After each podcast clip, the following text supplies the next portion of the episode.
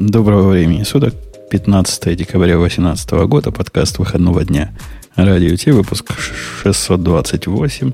Этот выпуск прекрасно показал, что технологии, которые просто грозились вытеснить человека, вытесняют его на самом деле. Ксюша, заметь, после того, как у нас номер выпуска появился, ну, прямо в подкастах, половина слов, официальных слов Грея исчезла сразу – но... Я хотел сказать, Грей больше не приходит, но... Он приходит, просто неофициальные слова говорит. Но мы и с этим боремся. Однако, если ты откры... открываешь темы на newsradio.t.com сейчас, ты увидишь, что и вторая половина э, его обязанностей тоже исчезла. Там у нас появилась новая ссылочка, называется «Темы слушателей».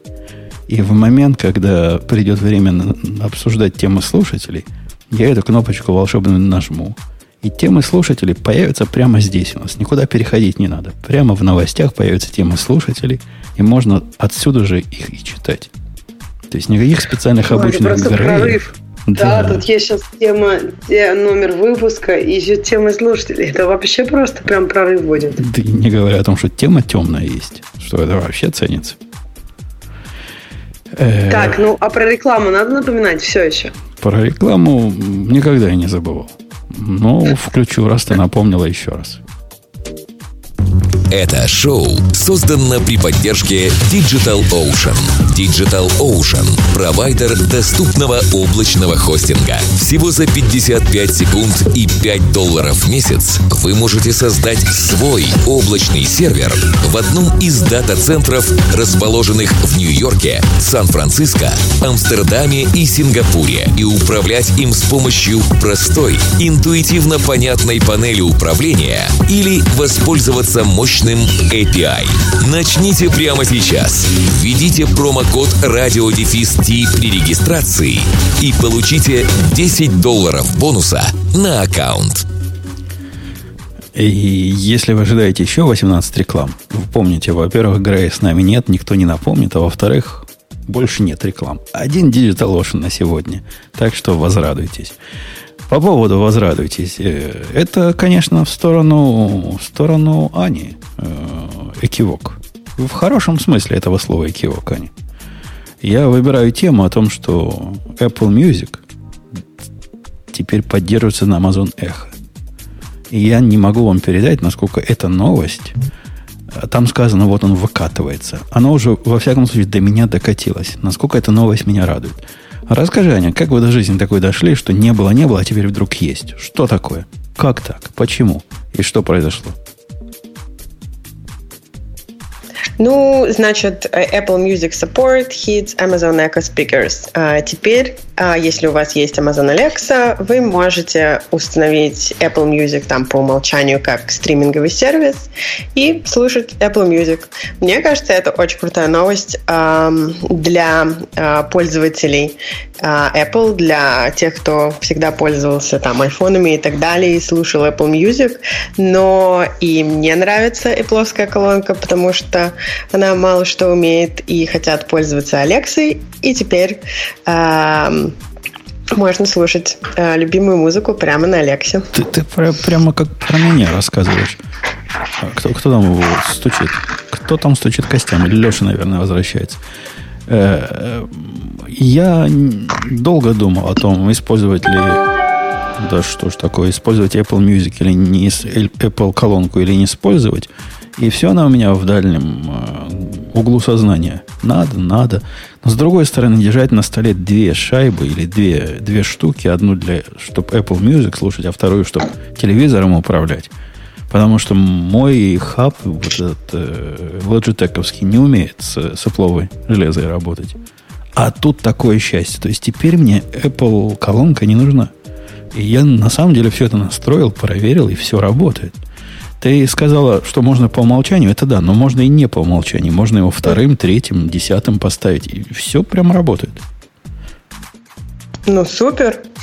Я, я очень рад. Я, я, я удивлена, как они смогли договориться. Но у вас же там теперь мир, дружба, есть, любовь и жвачка. Там же теперь ну, продают... Apple? Да. Я заметила, ну, там Картана Алекса, это мы слышали еще давно. С, а... с Apple там во всю любовь пошла. В, в, на Амазоне, в, в смысле магазине, продаются теперь Apple современное устройство. Да, да, да, мы это обсуждали. Ну да, видимо, вот дошло и до соединения Alexa с Apple Music. Ну, а как же так? Я не понимаю, как Apple на это согласился, ведь получается, это должно снизить продажи Apple колонки, или они собираются от нее отказаться? А, ну так Music это не для нищебродов сервис, он же денег стоит. Они его продают, и без, без А-а-а. продажи ты никак послушать. Это всем хорошо. Я, наоборот, сомневаюсь, как э, удивляюсь, как Amazon на это согласился. Наверняка Apple что-то занесли. А вот мне кажется, мне вот как раз непонятно, кому, ну то есть, как они договаривались, на каких условиях, кому это больше надо, потому что я согласна, ну то есть я вижу point Ани. Если бы они хотели эксклюзивно на их колонке Apple Music, они бы это делали вот так. Если, ну то есть много есть разных вариантов. С другой стороны, Amazon тоже, они бы... Но а, у Amazon есть прям конкурирующий? Нет же, наверное. Amazon Music? А Amazon Music ну, популярна? Ну, То есть прям... Да, да, я знаю од- кажется, одного это... живого человека, который только да. и пользуется, да. Ну, просто мне кажется, что вот Apple Music, он как-то популярнее будет. И там всякие Pandora, Spotify, тем более уж еще популярнее, чем Apple Music. Еще Google Music же есть. Ну, Pandora, Spotify давно уже э, ну, в. Да. А да, тут... Да. Э, а ну, Google общем... Music есть в Alexa? А Google Music вообще есть? Есть, О. но в Alexa его нет. Ну вот. Не хватает, да, не хватает. Э, мне, мне Google Music нравился, гугловская шайба нравилась тем, что, во-первых, Google Music, в общем, хороший. Мне показался. Во-вторых, у него там Spotify можно подключить без всяких глупостей. А в Алексе нельзя, пока у тебя нет платного Spotify. И это, конечно, безобразие. А-а-а. Я не знала. У меня просто платный. Да, да, да, так, так и есть. И, по-моему, то же самое с Пандорой, хотя вот меня, меня что-то остановило Пандору подключить к, к Алехе. Не помню, что... Леш, ты вернулся, успокоил всех, кого надо успокоить? Ну да, немного. Ну и правильно. Мы тут пытались э, с Саней и Ксюшей посчитать, какое среднее время успокоения. Э, Ксюша сказала, что невозможно. Недетерминированная ситуация, невозможно дать ответ. Как неправда. Я сказала, что а, ну, четкий ответ нельзя дать, ну, как бы не больше двух часов в среднем, если это вечер, и как бы, да.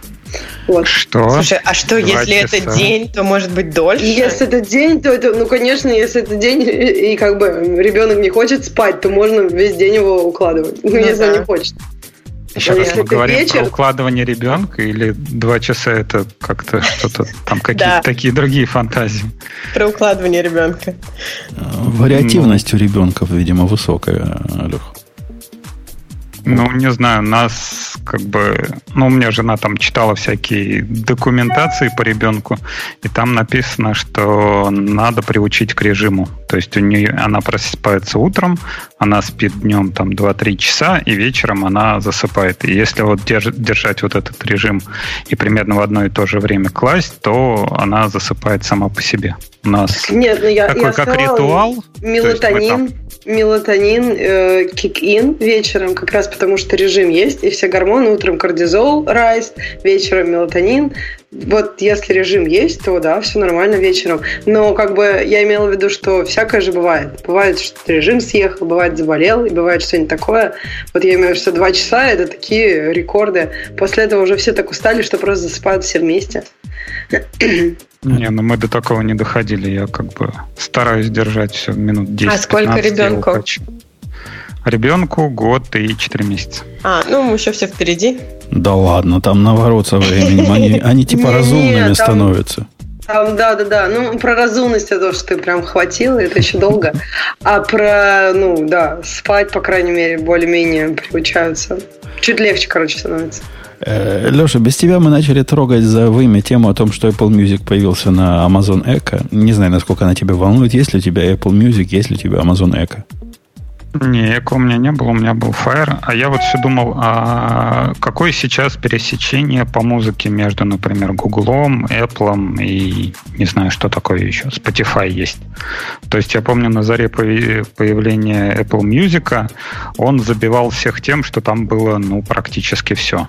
Сейчас я могу сказать, что там, не знаю, iTunes, Shazam, ну, находит процентов 95, наверное, 95-98 даже там русской музыки.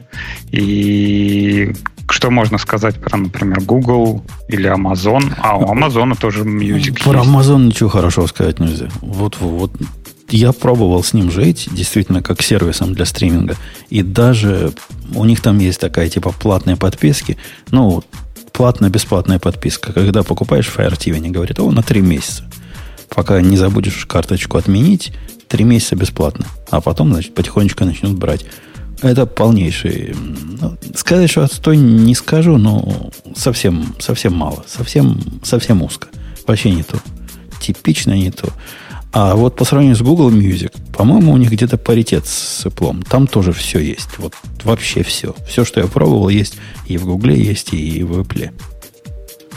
Я не знаю, я вот шазамлю, там он, ну, может, потому что на Apple он всегда показывает кнопочку Apple Music, а вот какой-нибудь Google или Amazon у меня редко показывается. То есть даже если искать такую англоязычную музыку, не обязательно российскую, то показывается Apple Music вот процентов 95, а кнопочка Амазона или Гугла, ну, редко, реже, по крайней мере. А то, что несомненный плюс в Google Music, если ты ищешь русскую какую-то музыку, э, Google понимает, когда ты ему называешь какого-нибудь исполнителя, ну, по-русски совсем уж нельзя сказать, но как-то пытаешься так сказать, чтобы он, как бы это по-английски звучало.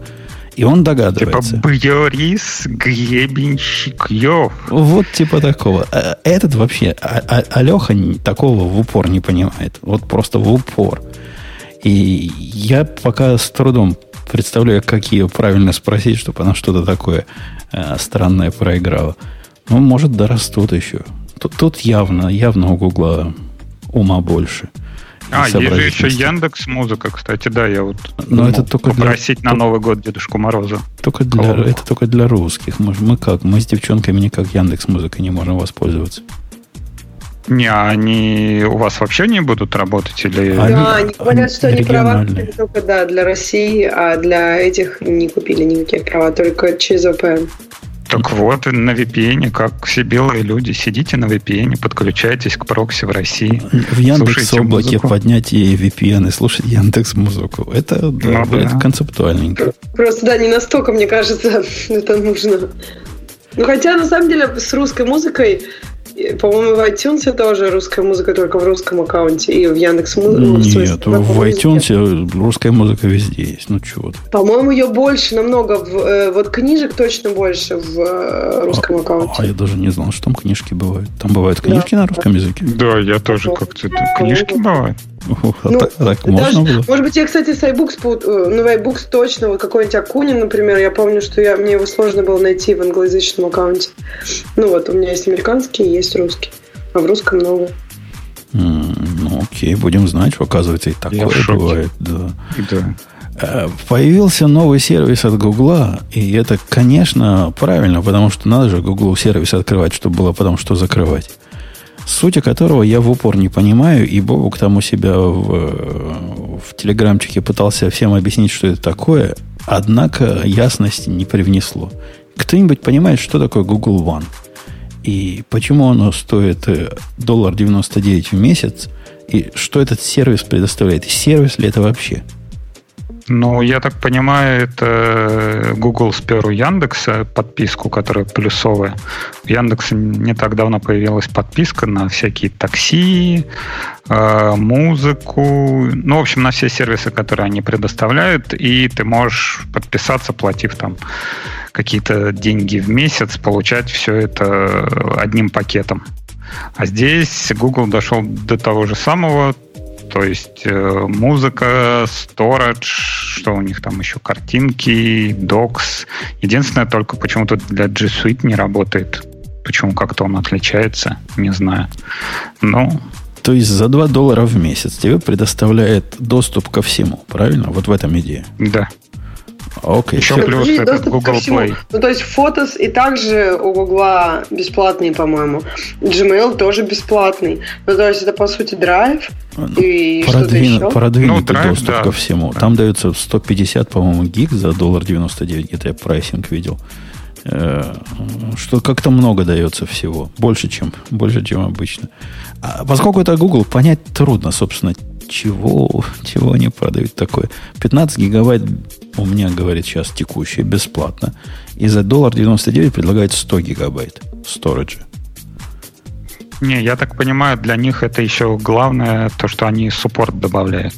То есть теперь наконец-то с той стороны будет какой-то человек, которого можно попинать и спросить, что ж у вас там не работает и как мне это починить. Это, вот мужики, это сом, мужики сомневаются. У Гугла и саппорт.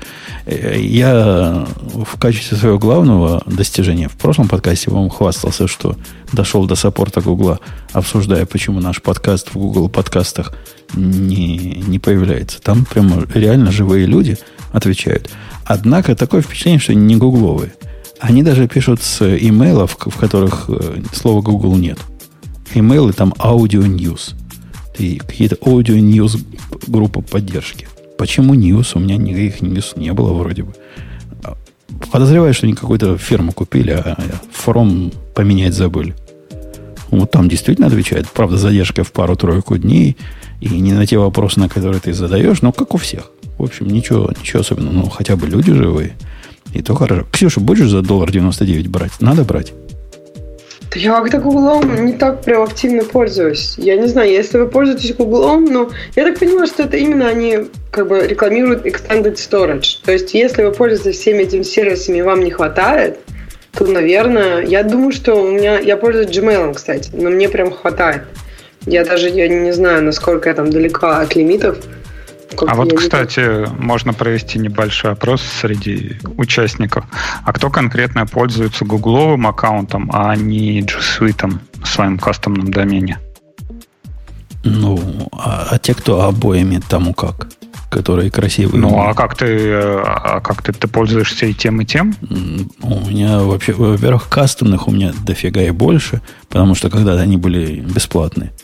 Во-вторых, у меня я есть... просто все собираю как бы в один почтовый ящик, и этот почтовый ящик у меня внутри G Suite, я не в этот, не в гугловый аккаунт, а, который а кончается я, на Gmail. А, а я наоборот собираю в, в гугловый аккаунт из всех э, пяти или шести, что у меня есть.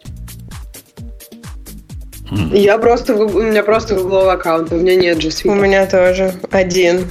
И немного, только один. И еще я пользуюсь Google Photos. И насколько я помню, там вообще unlimited storage, э, если ты разрешаешь Google немножко сжимать твои фоточки, но на, я глазом не могу различить э, качество до сжатия и после сжатия, поэтому вот не, не очень понимаю для... Ну, вопрос на печати, ну то есть вопрос того, если ты на телефоне эти фоточки смотришь, наверное, угу. разницы нет, а если ты напечатаешь это, то... Ну, наверное, если большой какой-то постер, то да, ну... Да, не печатала. А я не знаю, я вот тут вот пересматривал фотки, которые давно-давно снимал, наверное, тысячи каком пятом, седьмом, там на телефоне тогда казалось, о, какие офигенные фотки, такое тогда разрешение было, наконец-то появляется мыльница. А сейчас смотришь, прям одни пиксели такие, там, не знаю, 640 на 480, такой на экране что-то такое отдаляешь, отдаляешь, ну, чтобы поменьше, поменьше, чтобы не так пикселил. И так, не знаю, вот как бы дошли мы до этого предела или нет, когда уже ретина есть, а дальше что-то новое появляется, там 4К чтобы мы почувствовали разницу. То есть, если брать фотки со старого телефона, то да, как бы видно камеру. Но вот если брать, не знаю, с айфона сколько, наверное, трехлетней, четырехлетней давности, так, чтобы прям изменилось качество картинок, ну, чтобы э, Ну, сами камеры стали лучше. А... Ну да, мне кажется, как-то вот цветопередача, фокус там как-то вот, ну, то есть ты, ты также снимаешь айфоном, просто руку поднял, но у тебя, ну, намного лучше там просто как-то получается все. Но я согласна, что нет такой, такой разницы, все равно нет, как вот со старых телефонов прям совсем. И как вот, мне кажется, ну, да, года да. три назад уже вот, уже, ну, хорошо было. И нет такой сильной разницы. А ну, где вы фоточки храните, если не э, в Google Photos? Так э, в Apple. А. Да, Cloud, я тоже хотела сказать. Понятно. Если у тебя iPhone. Угу. Okay. Там как бы вот через эту программу, которую фотос все закидываешь, импортишь туда и все. Угу. А что вы будете делать, когда вы поменяете iPhone на что-то другое? А мы поменяем iPhone на что-то другое? На следующий Не iPhone? знаю. Что может быть Нет, на не Apple. Не, когда я меняю с iPhone на iPhone, это же вообще очень быстро. Нет, с iPhone на iPhone понятно. Я понимаю, что вы храните в клауде. А, Не, ну, я не знаю, мне кажется, что в итоге Android победит. Не, я задумался на тему не то, что Android победит, а то, что начнется какая-нибудь движуха по отключению Apple в России. То есть это, конечно, выстрел себе в ногу капитальный будет, но как бы вот такой вариант э, он будет скорее, чем я, наверное, перейду на Android. Подожди, а Google не, не начнут также отключать в России? Ну, или ты думаешь, что типа у тебя какой-то китайский телефон, который Гуглом не управляется, или только Яндекс телефон останется? Не, ну у меня-то нету гуглового, то есть если будут отключать, то, скорее всего, будут отключать всех сразу, и э, у меня не будет такого, что, ой, Apple отключили, бежим на Google. Успел на Google перебежать, ой, Google отключили, давай теперь на Яндекс. Такое вряд ли получится, а вот если Apple жахнут, то да, будет. А, Аня, весело. поскольку мы тут все параноики, в моем лице во всяком случае, мы не верим в то, что сервисы и все вот эти э, облачные это навсегда, посему мы себе сами организуем. И поэтому фоточки все кладутся в три разных места, в э, ударопрочный сейф, один нас лежит, другой нас Мгм. вообще на расстоянии 50 миль отсюда, третий и на другом побережье, ну, это на случай ядерного Слушай, взрыва. Реально, тебе так важны твои фоточки? Я вот, меня вот Да, это я тоже удивляет. То есть мне- я понимаю, что какая-то, ну, важная для тебя информация, но фоточки, это же как бы, ну, не знаю, ну, что такого страшного, что у тебя какие-то фоточки пропадут? Ну, вот они, что они делаешь? видимо, не какие-то пропадут, а все.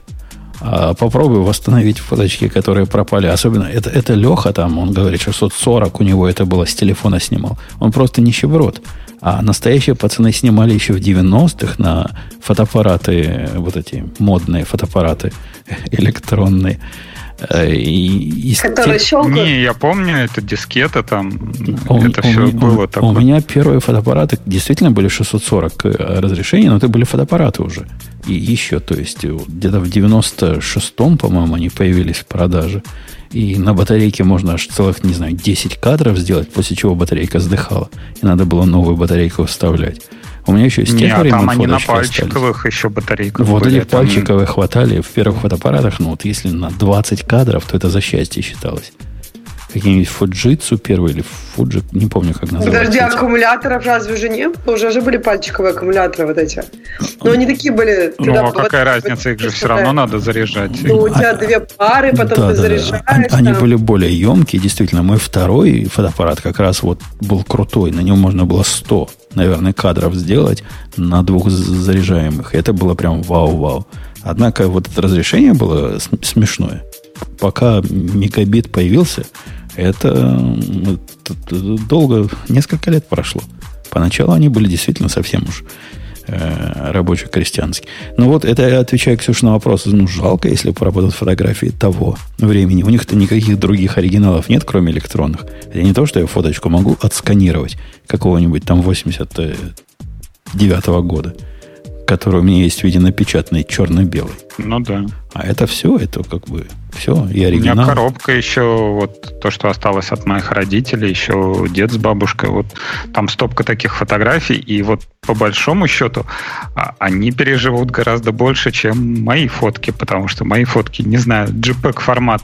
Был, по-моему, лет пять назад какая-то новость, что в какой-то библиотеке там что-то сканировали э, книги, то ли архивы, и сканировали в каком-то формате, и причем формат записывали, по-моему, на магнитную ленту. И там э, через какое-то время остался всего один там вот этот магнитофон, который читал магнитную ленту. Они вроде как э, смогли большую часть архива к себе забрать там в электронном, но получилось так, что в том формате, в котором они сканировали, там вообще э, как бы формат потерялся, что это за формат, они там ни JPEG, ни, ни PNG, ничего, а там какой-то свой кастомный формат, и потеряли на него документацию, то есть как бы нет конвертера никакого. И даже есть чуваки, которые, по-моему, называются что-то цифровые археологи или как-то так, вот они откапывают всякие такие штуки, там э, у винчестеров блины снимают самих ручками, там считывают для того, чтобы сохранить какую-то информацию.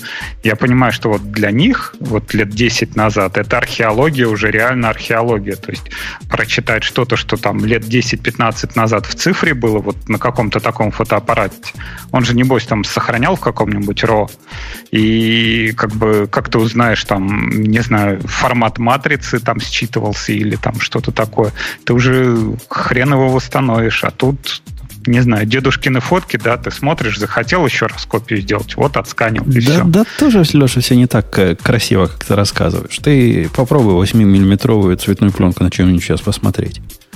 И я поражусь, если ты найдешь на чем ее посмотреть. Или каким-нибудь ну, бетакам кассеты. Мне тоже кажется, что ты сравниваешь самый частый формат, как бы бумага, с как бы какими-то редкими форматами. Мне тоже кажется, вот какому то разные пленки, там их было сложно посмотреть, а особенно если как-то Не, ну как бы ту же самую 8-миллиметровую пленку ты как минимум можешь собрать э, держатель для нее, там, не знаю, на 3D принтере распечатать, да, в который будешь вставлять эту пленку и ее над сканером прокручивать. Не, да? это же кино, попробуй его. Так это не, это не так просто. Надо, ну, чтобы дергались кадры. Покадрово. Покадрово, а потом собирать. Ну, наверное, можно, да. А Однако если... автоматики для этого нет никакой. Надо будет самому все это из, из гвоздей и палок собирать. А если не про фоточки, а про Google Drive э, подумать, то э, где вы храните э, документы, куда все синхронизируется? Я потому что пользуюсь Google Drive. И, честно говоря, вот если его закроют, вот тогда какие будет у тебя тяжело. Есть документы. А какие у тебя есть? Dropbox. Ну, я не а... знаю, разные документы. А у тебя никаких, Леш, документов нету? Ну, например, я что-то сканирую и, не знаю, там, какую-то форму на работе там получаю, и, и чтобы не думать о том, где я ее сохранила, там, на каком компьютере, я просто все кидаю в папочку, которая синхронизируется с Google Drive, и, и я просто знаю, что если я буду где-то там в каком-то а, государственном заведении, где мне вдруг может понадобиться любой документ, он у меня всегда под рукой. Какие вы Не, ну это Dropbox, да. Не, что, я, что? Я, Dropbox такие вещи не доверяю. И Google Drive не доверяю. То есть вы действительно какие-то документы, типа налоговые формы кладете в сервисы, которые потенциально Нет, уязвимы? не налоговые. Ну, не налоговые. Не, а у меня в Evernote у меня все документы отсканены и в Evernote зафигачены, чтобы найти. Там, то, то есть, если паспорт надо ввести... Все всем да. разным пользуются. Ты, ты, ты доверяешь облаку Evernote, которому я бы доверял еще меньше, чем облаку Google? Ну, я считаю, что это как бы не имеет значения то, что они получат где-то скан моего паспорта, получить его просто так гораздо проще, чем копаться в моем Аверноте. А, Умбудуна, ты куда такие штуки кладешь? Никуда не кладу. Они у меня в локальном облаке живут. Со всеми ну, в смысле, если тебе на работе надо такую штуку. Ну, ты приехал на работу, тебе нужен, не знаю, скан паспорта. Да. Э, Полицейский тебя остановил, тебе регистрацию надо показать. Вот. Она что ты меня, ему покажешь? Она у меня с собой в машине. Регистратор, да, регистрация. Вот еще опаснее. Да, паспорта нужен. Что ты делаешь? Ни разу не нужен был. Я, я наверное, нашел бы решение, если бы хоть когда-то был нужен. Но это какая-то проблема, э, решение в поиске проблемы. Собственно, а когда тебе нужен скан паспорта? Где такое место есть, где примут скан паспорта? Визами, визами, да, да, да. занимался. Это вот просто иногда тебе действительно, если у тебя такой какой-то процесс с визами там, и тебе это чаще нужно. И главное, ты никогда не, не знаешь, ну вот смотри, документ они попросят. Не, но это может э, как бы американская специфика, но то же самое вот у нас э, на почте раньше но это раньше. То есть надо было показать паспорт, если ты хочешь посылку получить. То есть вот тебе приходит, там написано фамилия. Тебе надо показать паспорт с такой же фамилией. А Сейчас... скан можно было раз, разве? Мне кажется, нужно был ну, только живой паспорт. Не, Нет? ну не знаю, в нашем отделении можно было скан показать. Но сейчас ну, как бы делал. авторизация по телефону. То есть тебе надо как бы принять, иметь возможность принять смс-ку. О, крутяк вообще. Я просто этого уже не видела. Я помню, вот. да. То есть... В американских Палестинах, Леша, достаточно того, что есть всегда с тобой. А именно ID, а именно водительские права. С ними все равно ездишь. И, и их на все хватает. Такое, чтобы Кстати, паспорт да, получить. это прям зашибись. Вот особенно то, что ты, с ними можно даже по Америке на самолете летать, это прям вообще большое дело. То есть ты просто берешь вот что и всегда с утра взял и, и как бы поехал и, и полетел. А про русские почты я вот как вспоминаю, ну, насколько удобно, что тут тебе все привозят, приносят на дом. И тебе не надо, вот я помню, как в России, получил штраф. И самое ужасное в том, чтобы этот штраф...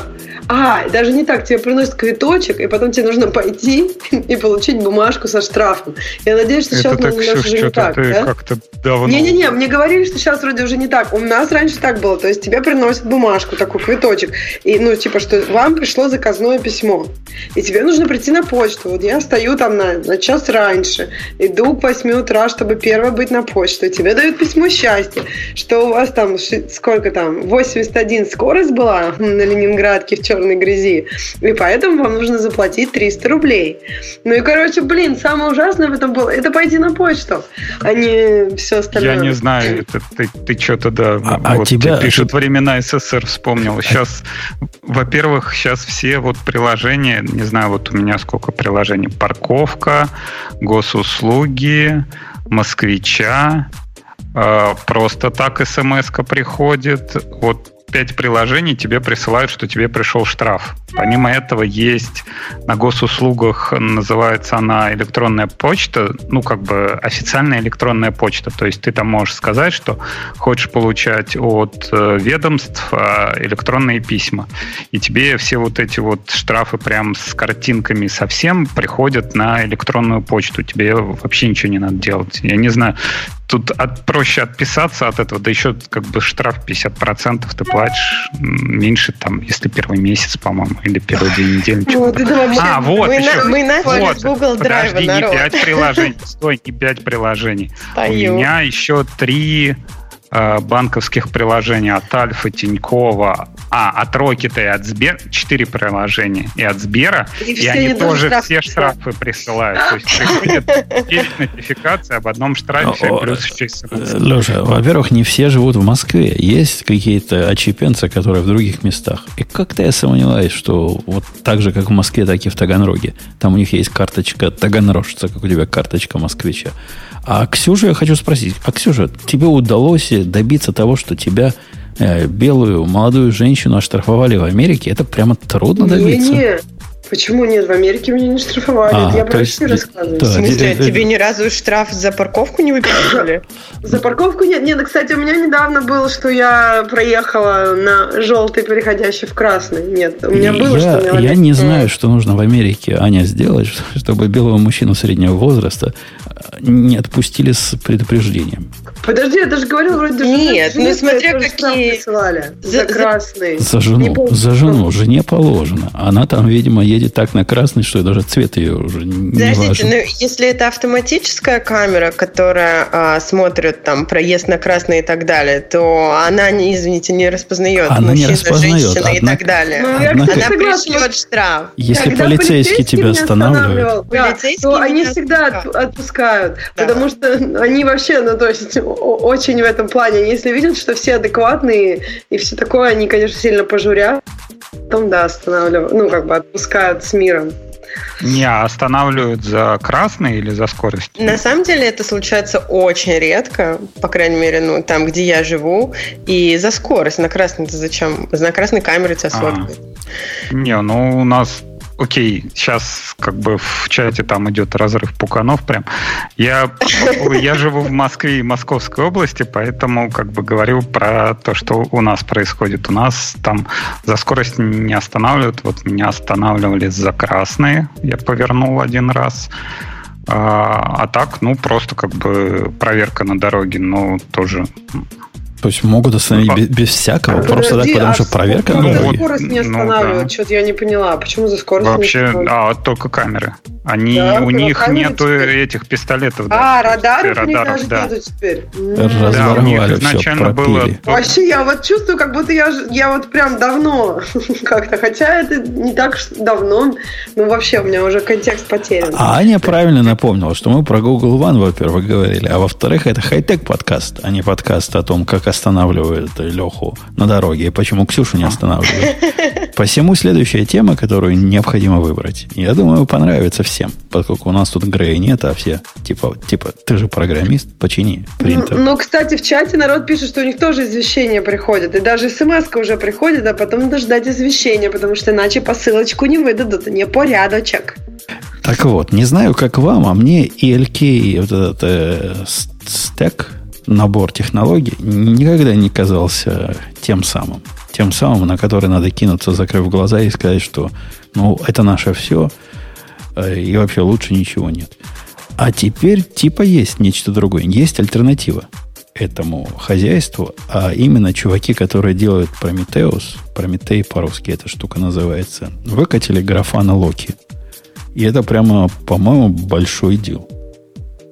Не, ну это же, по идее, не стек Grafana, это же не data source. Это для риф- рисования агрегата. Не-не, Локи это, это как раз для, для сбора. Там все есть. И сбора, и концентрации, там и агент есть. Grafana, Не, ну, собственно, это рисуют. тогда Logstash получается. Ну, Локи это как, это как ELK. Ну, что ты? Оно как раз собирает, умеет искать по нему, умеет запросы по нему запускать, а графана, собственно, занимается визуализацией.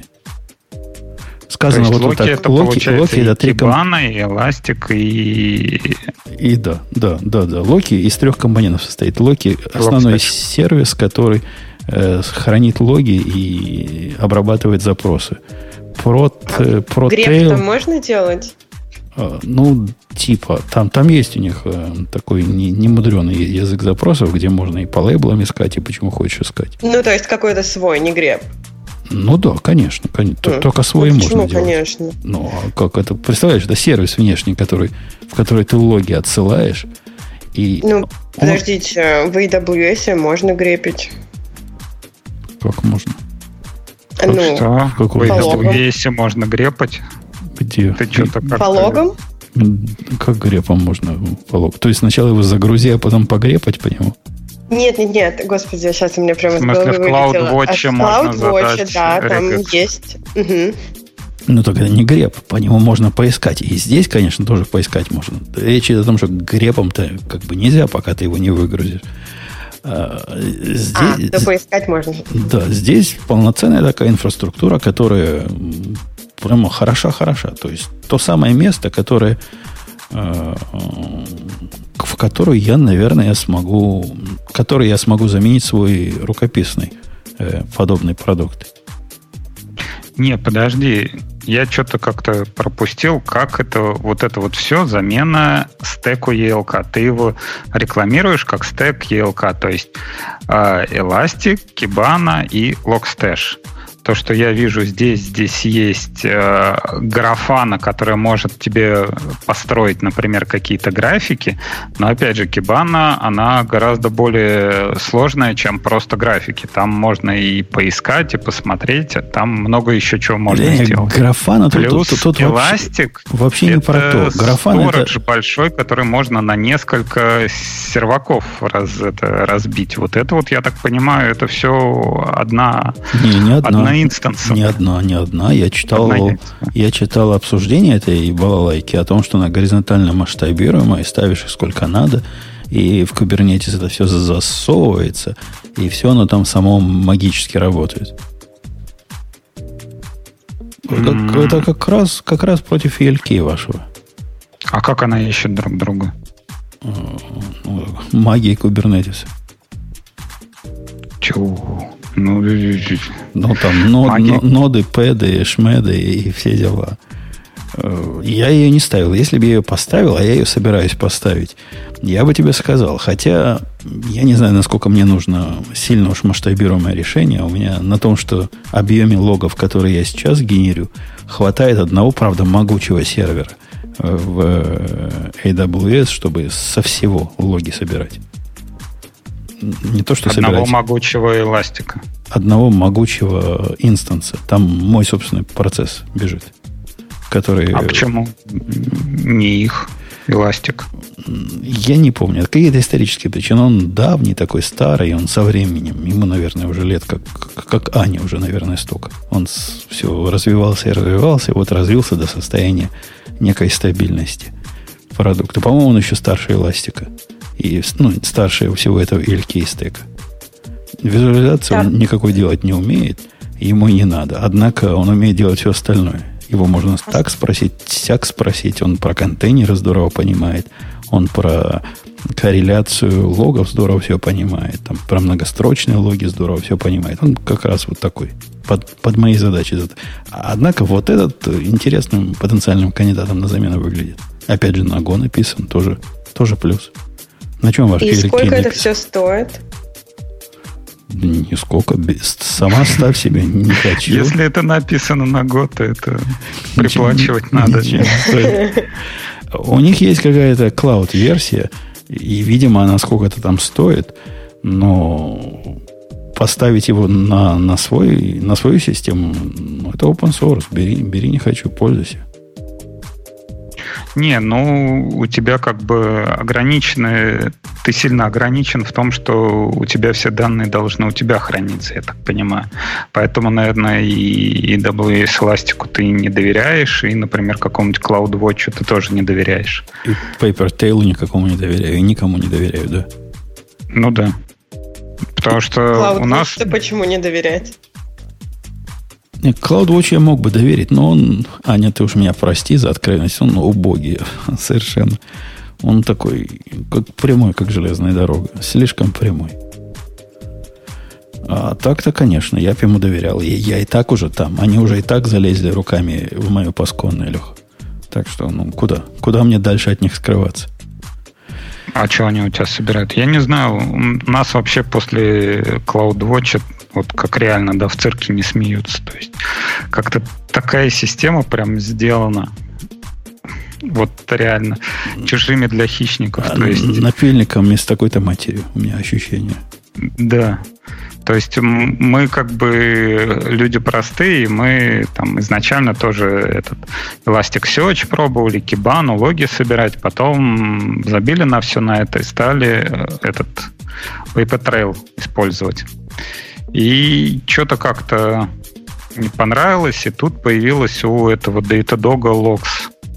А, Datadog — это такая система для мониторинга, и у них появилась возможность агрегации логов. Причем сейчас они там допилили, что они могут и из Systemd прям, ну, из Journal-D прям напрямую фигачить. И как-то мы поняли, что вот этот вот хостинг для логов свой или CloudWatch прям ужас-ужас. То есть вот у Datadog у него есть возможность индексировать, есть возможность там поиска различных э, логов, есть возможность аналитики, там графики строить, сколько у тебя ошибок пришло, сколько у тебя ушло. Ну, блин, ну вот опять же, вот по поводу этого локи, во-первых, они, я так понимаю, это ответвление от графана. То есть, если брать Docker Hub смотреть, это как бы графана расширяется. Это не замена ELK стаку с точки зрения Elasticsearch. Да не, они просто под графановской... Это те же чуваки, которые графану делают. Я так понимаю. И те же чуваки, которые э, типа ну, Прометеус, наверное, другие делают. Но вот он, он как они говорят, он как Прометеус только для логов. Прометеус это не про ну то, вот как хорошо. показывать, а про Смотри. то, как собирать. Вот Эластик, э, я не помню, как этого чувака зовут, который написал Эластик, он вокруг этого организовал компанию, они сейчас там даже, по-моему, на IPO вышли и продают вот этот свой продукт. И кому ты будешь доверять, им или вот какой-то поделке на Go, которая типа что-то собирает? Ну что, графана крутые. Я их э, уважаю, я, я их визуализацию когда-то использовал даже для чего-то. Вполне могу им доверить. Кроме того, могу на их код посмотреть. И опять же, ты вспомни, я вообще на само, самописном сейчас сижу. А если вместо самописного перейти на такое же, но которое кто-то другой поддерживает, ну, это ж радость будет. У меня не требования ну, все равно небольшие. Такие, такие, такие решения, они всегда упираются в то, что там надо что-то сделать, но при этом это не получается. Это либо делается с какой-то матерью, либо надо форкать и э, как-то у себя этот поддерживать по новый продукт. А обратно оно в развитии не принимается твои поделки. У тебя какие-то пом... какие-то требования суровые. Или я, я привык... с кем-то с Забиксом, что ли, что-то мы пробовали это его развернуть у себя, где-то там уперлись, там какая-то хрень нужна была, вроде пофиксили, и получился у нас кастомный Забикс, который и что теперь с ним делать? А, а потому что вы не, не согласны уменьшить свои требования. Надо их уменьшать до уровня возможности продукта. Я научился жить с монитом, например, для мгновенных нотификаций на такие дискретные проблемы, которые более чем ограничены. Однако за годы я научился жить с его ограниченностью и не ощущаю больше особых проблем. И никаких изменений в коде монита самого я не делал. Хотя, в принципе, мог бы. И вот таким образом и надо дальше жить. Ну что вы, сразу все под себя кастомизировать. Не, мы как бы понимаем и разделяем эту позицию. То есть э, вообще особенности разработчиков, не знаю, то ли это особенность российских разработчиков, то ли это вообще э, вот, разработчиков. То есть э, бывает, берется продукт какой-то, и хочется его подогнать под требования, причем подогнать его под требования жестко. То есть, как вот берется микроскоп, а давайте вот мы его сейчас сюда припилим, лампочку тут помощнее, прожектор, там микроскоп, линзу огромную.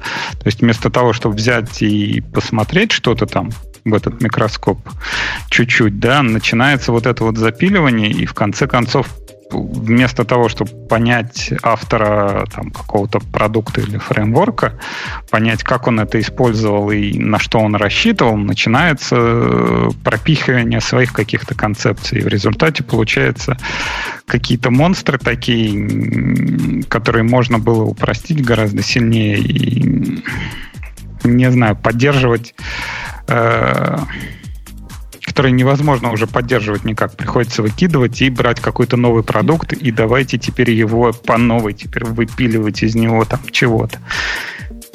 Э, я, ты навеяла мне твоим рассказом историю из жизни.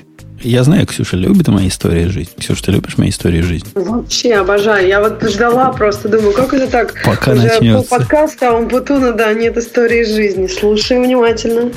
Про китайца? Нет, это даже не про моих программистов. Это про таких коллег, которым я иногда помогаю. Они когда-то были нашими, с одной стороны, заказчиками, с другой стороны, поставщиками, ну, давно это было. С тех пор у нас остались дружеские отношения. У нас индустрия такая маленькая, у нас все друг друга знают. Вот эта финансовая индустрия, там игроков мало, а серьезных еще меньше.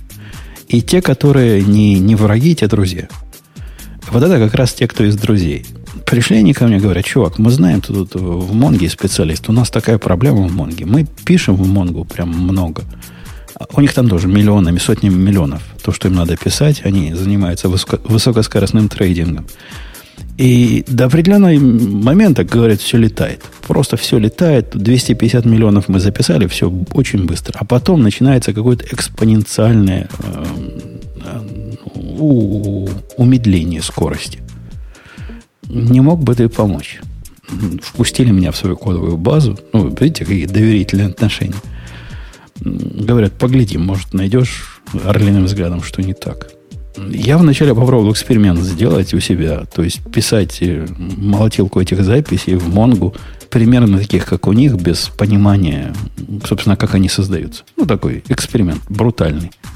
Никакого замедления не вижу. То есть, как 250 миллионов писались с определенной скоростью, с какой-то, так и, и дальше пишутся так же быстро.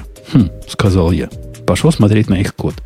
Они, ну что там скрывать, по моей наводке перешли куда полтора назад на Go. И у них там программисты на Go, в общем, нормальные.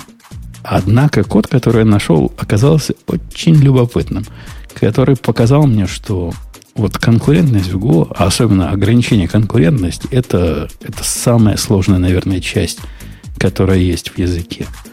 Э, суть проблемы оказалась в том, что к ним на вход они ожидают, что придет куча данных в виде файлов. Там, не знаю, 5000 файлов. И до этого момента все 5000 файлов приходили сразу. А с этого момента эти файлы стали во времени распределены. И у них там такая хитрая э, система ограничения конкурентности, что она пытается открыть первый файл, пытается открыть второй файл, второй, там, третий, десятый, пятидесятый. Вот у них на 50 ограничений. И, и, собственно, с этого момента начинается поток обработки. И если по какой-то причине первых 50 файлов нет, ну или, например, 49-го нет файла, то вот эти 50 будут держать 51 файл, который вот уже есть, он готов уже обработаться. Но они его даже не пытаются обрабатывать, потому что тех предыдущих нет. Понимаете, да, идею? То есть линейное ожидание готовности данных, которое не соответствует, стало не соответствовать реальности. Ну, починку. Ксюша, догадайся, какую починку гениальный Умпуту нам предложил, не трогая их код. Почти не трогая их код. Лимиты увеличить. Ну, это так. Не, ну лимиты, там, там у них речь идет о десятках Нет, тысяч. Нет, ты говоришь 50. А, то есть у них не 50 файлов. 50 у них разрешено одновременно обрабатывать. У них там 64 стоит на, на, на каждом ноде 64 процессора, 50 файлов одновременно сразу обрабатывается. Все. Я предложил ничего не менять. Только вместо этого цикла, который по всем файлам ходит, поменять его на другой цикл, который будет ходить по всем готовым файлам.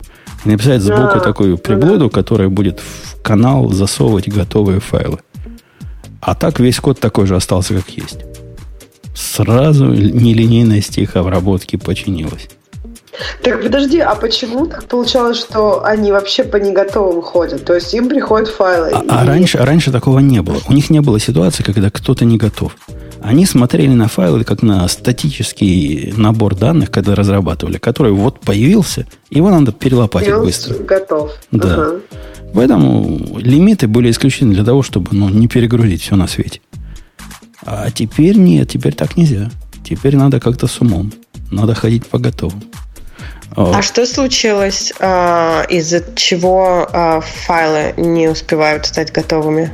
Ну, ну, там у них внешне что же поставщики данных, и, и у них там чего-то поменялось, и как-то во времени стало распределено это, и к моменту начала обработки теперь не все готовы.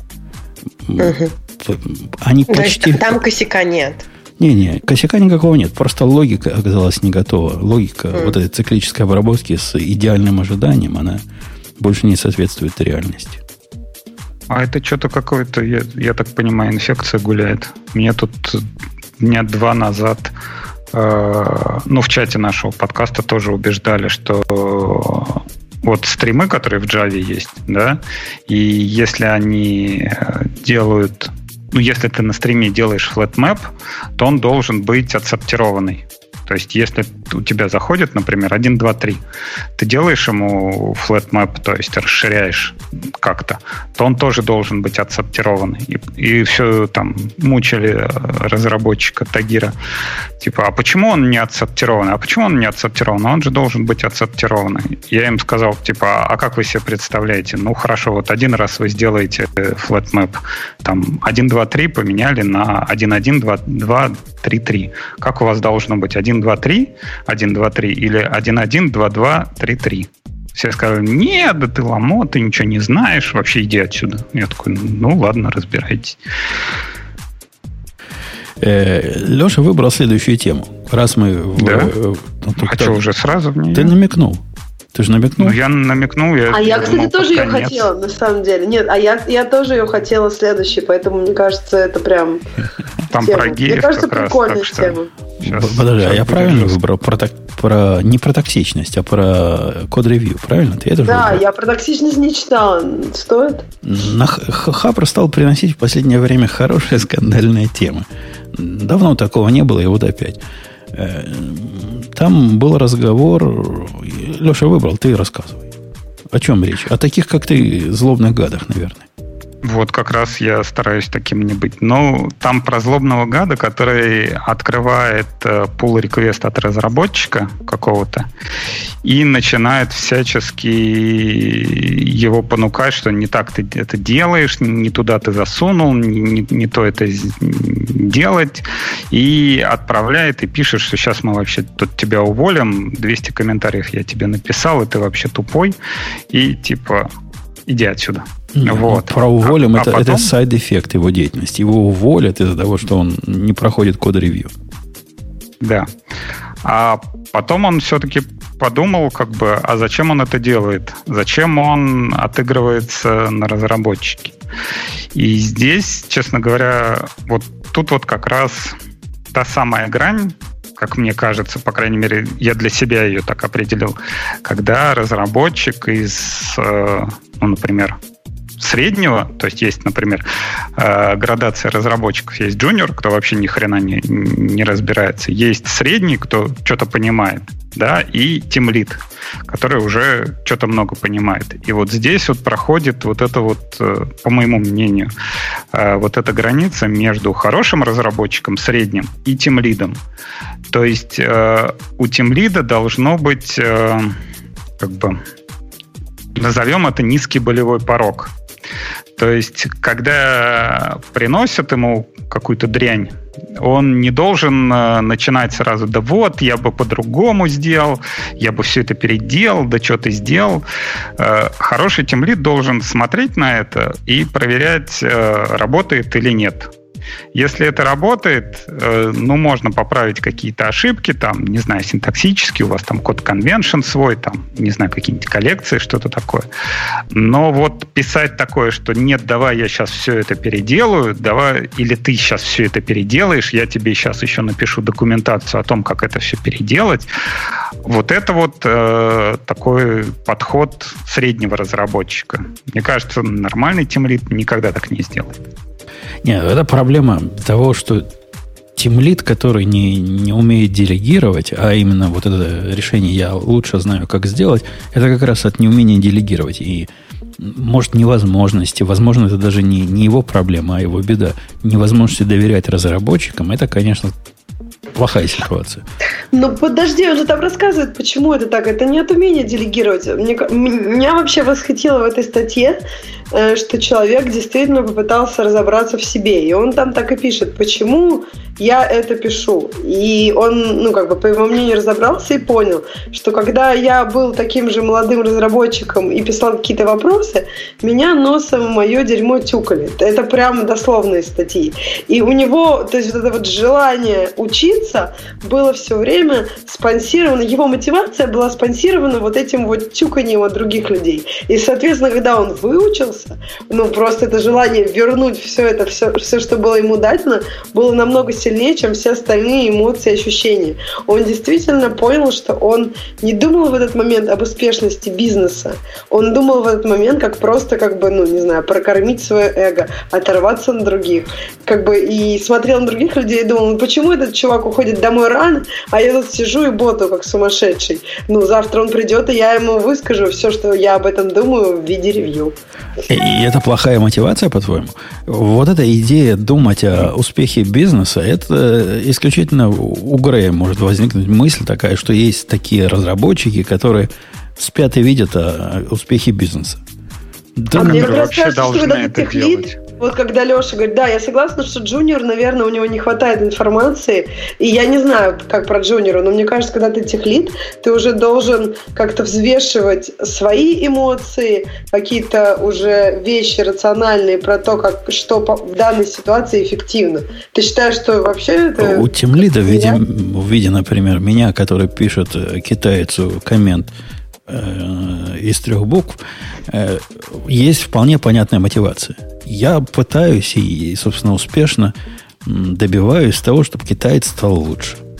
В его случае, например, э, страх и ужас, который я на него навожу, это лучший мотиватор.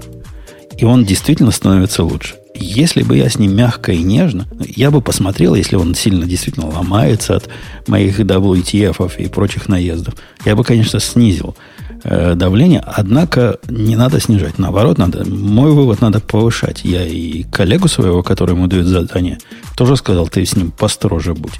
Ему это помогает. А ситуации разные бывают. Нельзя вот все вносить, переводить на дедовщину. Меня чморили, я буду чморить. Во-первых, чморение, э, чморению рознь. Некоторым полезно, некоторые, наоборот, просят. Мол, почмори меня еще посильнее. Но в... подожди, ты же своему китайцу даешь возможность что-то сделать. Истории, которые ты рассказываешь, у меня вообще волосы шевелятся, как много, не знаю, самостоятельности вы даете китайцу. Мне кажется, тут есть разные аспекты. Первое – это форма коммуникации, а второе, что реально происходит. То есть, если ты человеку, он пытается сделать ревью, а ты ему все по, по как бы красным этом и на отлуп это ревью даешь, и человек, не знаю, год работал и год все в корзину, это уже совсем другая история, понимаешь? Мне кажется, кажется, тут есть разные аспекты. Китайцы у вас прекрасно работает, просто, ну, действительно, может быть, ему нравится, когда вы пожестче. Всякое бывает. Я считаю, что если человек получает на ревью 200 комментариев, и это не просто об опечатках, а реально нужно все переделывать от хвоста и до пасти, то это значит, что либо задача была слишком сложная для уровня этого программиста. И это не значит, что это плохой человек, что он глупый. Это не значит, что он не вырастет. А просто нужно оценивать уровень разработчика и той задачи, с которой он может справиться. То Либо как да. Либо, как в этой статье, есть некоторые а, ревьюеры, которым вот прям правда, нужно придраться к любой строчке. И, э, на мой взгляд, это плохой ревьюер. И, э, и ревьюерам, которые понимают, что есть несколько подходов. Вот есть один, но вот он бы сделал по-другому. И э, если примерно эти подходы одинаковые, и человеку просто хочется высказаться, потому что он выше уровнем, и вот он хочет как-то подавить индивидуальность а, более молодого программиста, то таких ревьюеров нужно исключать из, из ревью. Потому да что ладно вам. Они но, но убивают, вы как-то, убивают, вы как-то а, совсем на нежности а, давите, как, девушки. Я понимаю, у вас организмы тонкие. Однако, если ты чморишь своего подопечного, а он в ответ на это не может сказать, чувак, ну посмотри, ну твой код, который ты предложил делать, то, что я предложил, только хуже, так его почему? надо тренировать. Может, может сказать, почему нет? Вы ну, знаете, скажет. в чем проблема? Да, скажет. Только проблема в том, что на это тратится куча времени, на это тратится куча нервов, а, и потом, а, если там, я не знаю, какой-то тимлид будет разбираться, то уже есть эм, а, доверие к более старшему разработчику, и часто а, он не будет опускаться до деталей, так что же все-таки произошло. А, возможно, Поэтому... возможно, не надо опускаться до деталей. Возможно, когда старший товарищ говорит младшему товарищу, делай как как я, потому что я лучше знаю. Угу. Часто этого хватает. Если не хватает, если это не так, то это дело как раз избиваемого. Сказать, нет, нет, я, я не Буратино, я сделал все правильно. Угу. А твой путь ничем не лучше моего, он просто другой. И если он не может это доказать, ну пусть учится это доказывать. Такая у нас Нет, я согласна. Система Еще выживания. можно, если ты знаешь, что задача сложная для тебя, и а, ты не уверен, какой подход лучше, сначала сходить а, к человеку, который будет ревьюить твой код, и обсудить, что вот я, например, думаю сделать вот так. А, какие, а, как ты думаешь, это правильный подход или нет? И обсудить заранее, чтобы... Меня просто лично очень бесит, когда а, после код-ревью нужно переделывать все. Вот почему раньше раньше нельзя было сказать? Почему нельзя раньше обсудить Потому что он пришел и сделать нормально?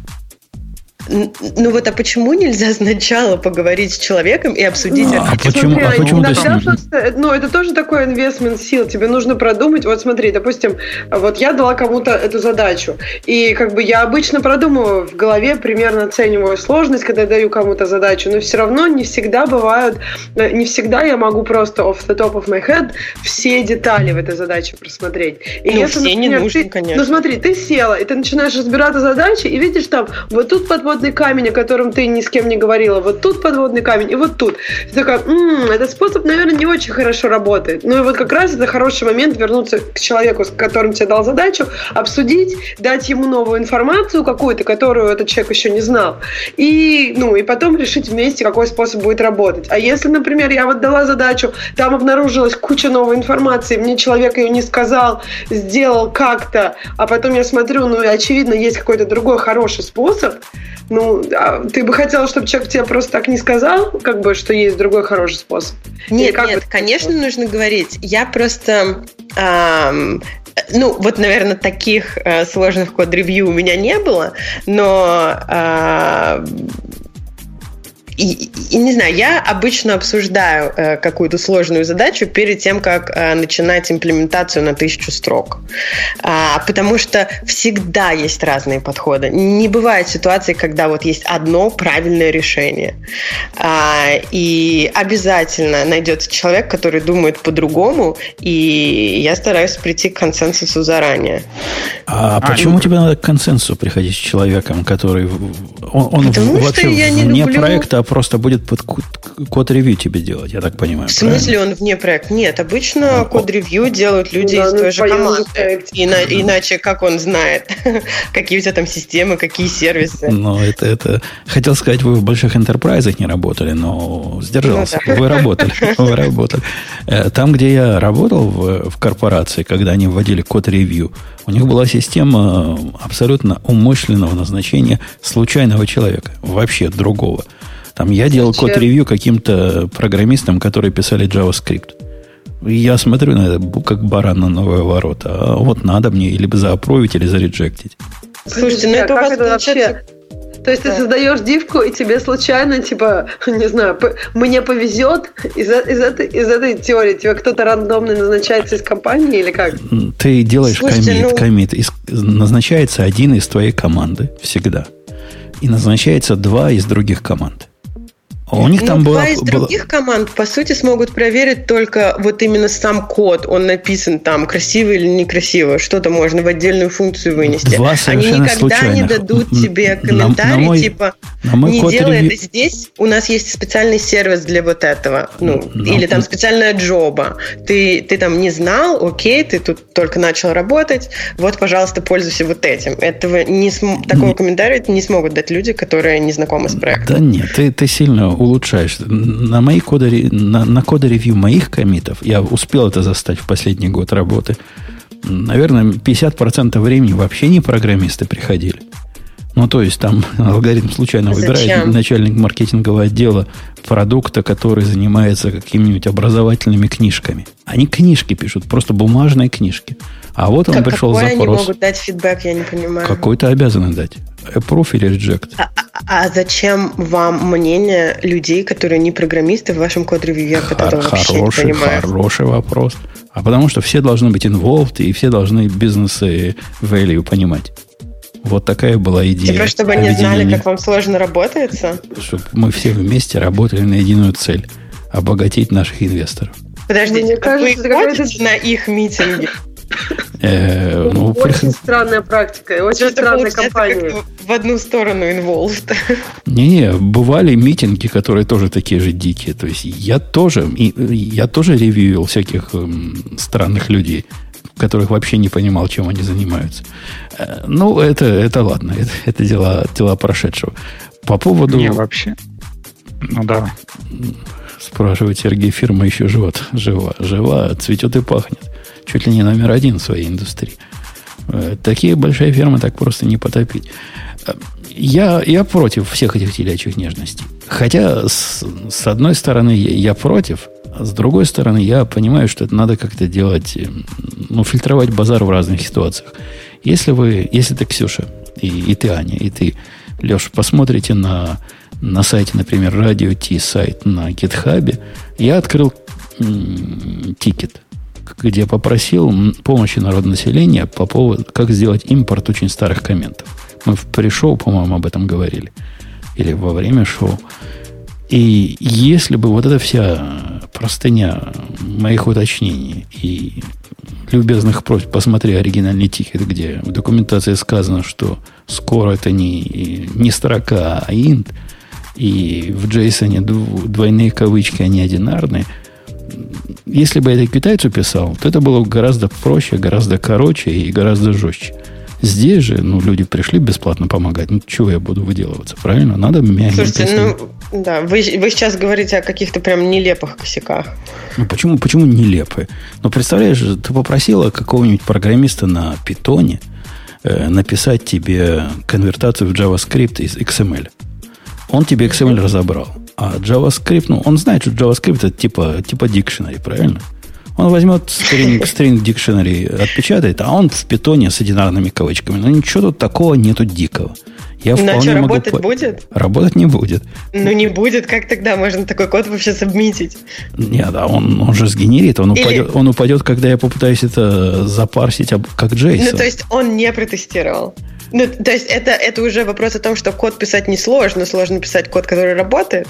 Конечно. К- Ну, э, Это, это Нет, как видимо, раз... у нас какие-то очень разные код-ревью. Это как раз квинтэссенция всего этого тикета. О том, что написать код это фигня, а уж чтобы он запустился и сгенерировал то, что ожидаешь, вот это вообще проблема проблем.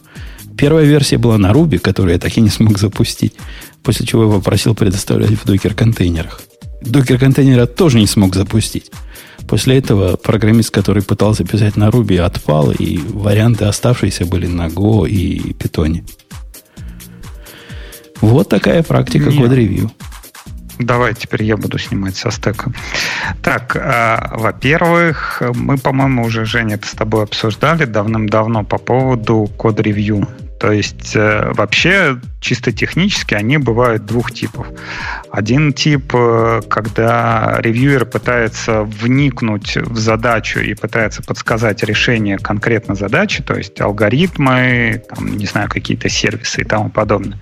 Другое код-ревью, когда ревьюер проверяет э, просто там, как код оформлен, там, не знаю, какие-нибудь классы зафигачены в нужное место, там, не знаю, есть ли нужные деплой скрипты или что-то такое. Поэтому как бы тут надо разделять вариант, когда ты не знаешь оформления, как там ты приходишь новый и не знаешь, как оформлять проект, какие деплои скрипты там запихивать в пиар и тому подобное, и тебе написали 200 комментариев, ну, как бы, ну, окей. Да, у, вас в проекте должно быть какой-то, во-первых, полиси, как сам по себе код-ревью должен проходить, то есть какой из этих двух типов. Во-вторых, э, по идее, в комментариях должны быть ссылки на конкретные, что вот у тебя там нету вот этого скрипта, а вот это вот лучше этому лучше лежать там в другом месте. И если Леш, ну чувак... это в первых двух код-ревью будут такие комментарии. Опять же, это Ну, Потом человек узнает. Это ты сейчас говоришь про вот только что пришедшего человека, а, программиста, да. Ну, первые тут- тут первые два же- код-ревью будут полны комментариев о стандартах написания кода, там одинарные кавычки, двойные, где открывающую скобку ставить на той же строке или на новой. А, ну, тут ну, опять ну, же, а как бы, а давайте за говорим. счет кого самоутверждаться? Как раз за счет таких джуниоров и самоутверждаться. Не, ну слушай, ну это не самоутверждение, это правда, ну, Мне лучше, кажется, линтеры кто на такую фигню должны быть, вот которую ты сказал Да. там. А на первый, вот первое ты сказал вид ревью, когда тебе человек написал, я не знаю, 2000 строк, а ты ему говоришь, что подход тут должен быть дорогой. Вместо этого нужно обсуждать. И как раз в Вот, команде должно быть смотри, соглашение, смотри, что... Стой, Вот, стой, я стой. согласна с тобой, Ксюша. Стойте, стойте, стойте, стойте, стойте. Да стоим. А, вот, э, подожди, А, Ань, ты говорила, что вот ты вы присылаешь э, pull request, да, и ты прям ненавидишь, когда все приходится переписывать. Но здесь проблема как бы с другой стороны. Это получается, что твой тимлид просто доверяет тебе. Потому что вот если есть задача, она приходит, Ну, например, у, на у меня такого lead. не было, чтобы все Ну, переписывать. подожди, Но Подожди, смотри. мне кажется, это А. то, о чем говорится в статье. Вот смотри, а, задача, ну, например, приходит на тимлида, он сидит, э, думает над ней, там что-то э, там кумекает, какие сервисы что-то использовать. И время, которое он может потратить на эту задачу, он может потратить до практической реализации. То есть он может рассмотреть там все возможные варианты, он может посмотреть, какие сервисы надо использовать, он может посмотреть там, какие алгоритмы где использовать. Дальше он может пойти внутрь и посмотреть там, какие, там, не знаю, специфические алгоритмы поиска должны до этого дойти. Все это, по идее, должно вот в виде документации разворачиваться, как в том же Ruby там, или Agile, или чем-то таком. И вот в какой-то момент он останавливается и говорит, вот смотри, я, подго... я проживал эту задачу, вот я проживал, сейчас я отторгну ее на тебя. И вот ты ее дальше как бы должна делать. И если у тебя получается такое, что ты писала-писала, потом 2000 строк не... тебе пришлось переписывать, потому что Тимлит на это посмотрел и сказал, нет, что-то херня какая-то, то это получается, что он тебе больше доверяет, и он не прошел вот этот сам сам процесс прожевывания, а как бы дал его тебе. То есть ты проживала, но проживала его неправильно. И тут как бы обижаться на то, что ты проживала это неправильно, ну, как бы... Да нет, я, у тебя нет опыта, потому ты и не именно про обид речь никаких нет.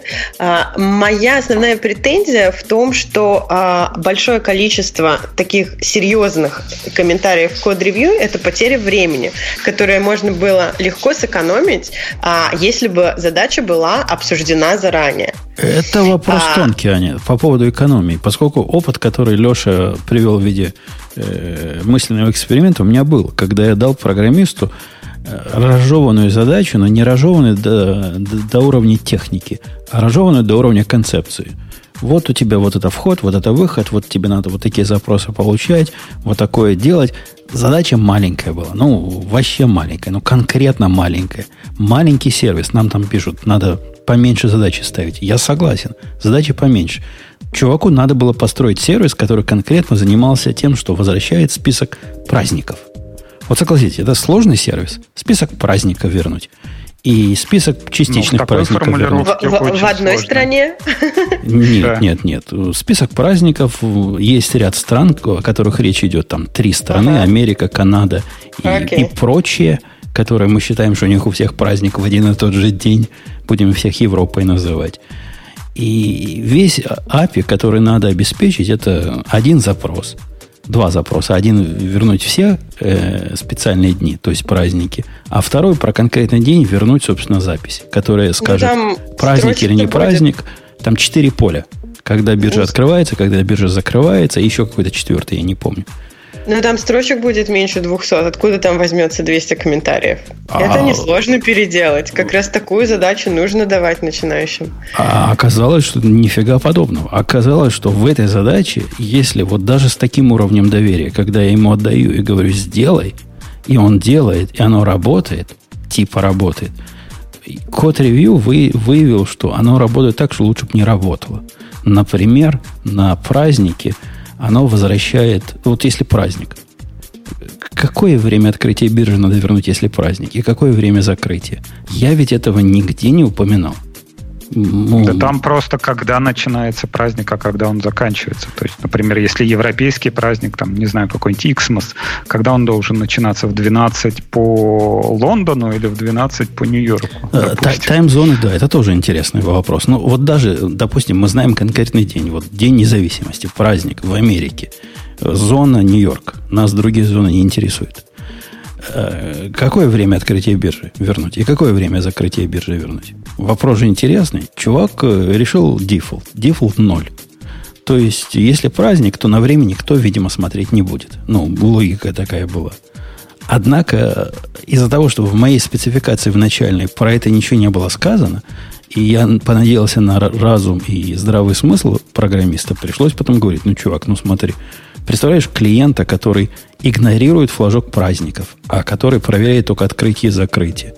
Ну, тебе, наверное, надо какие-то более разумные, то есть ноль. Что в 70-м году не может же день начаться. То есть хоть что-то такое разумное вернуть. Ну, например, биржа открылась в 9.00 и закрылась в 9.00. В этом случае будет лучше. Тоже бред, но лучше. В всяком случае, не ноль, не 70-й год. И не бывает очень простых задач. Я вот к чему пытаюсь все это сказать. Все задачи сложны чрезвычайно. Насколько бы простыми архитектам они и не казались. Не, а... этот... А, как его? Который поминает Егор, Егор Бугаенко, он сейчас двигает фишку. Типа, э, по-моему, мы обсуждали даже это. Как, каком-то подкасте по поводу того, что все управление, управление разработчиками можно свести к управлению ботом. То есть есть какой-то бот, который берет там ишью и раскидывает по разработчикам. И вот он там доводит до того, что ишью, ну то есть задачи дробятся прям вообще до каких-то минимальных таких э, значений. Типа там даже если сервис праздников надо написать, то, например, там issue отдельно записать э, файл с праздниками, допустим, или с расписанием каким-то.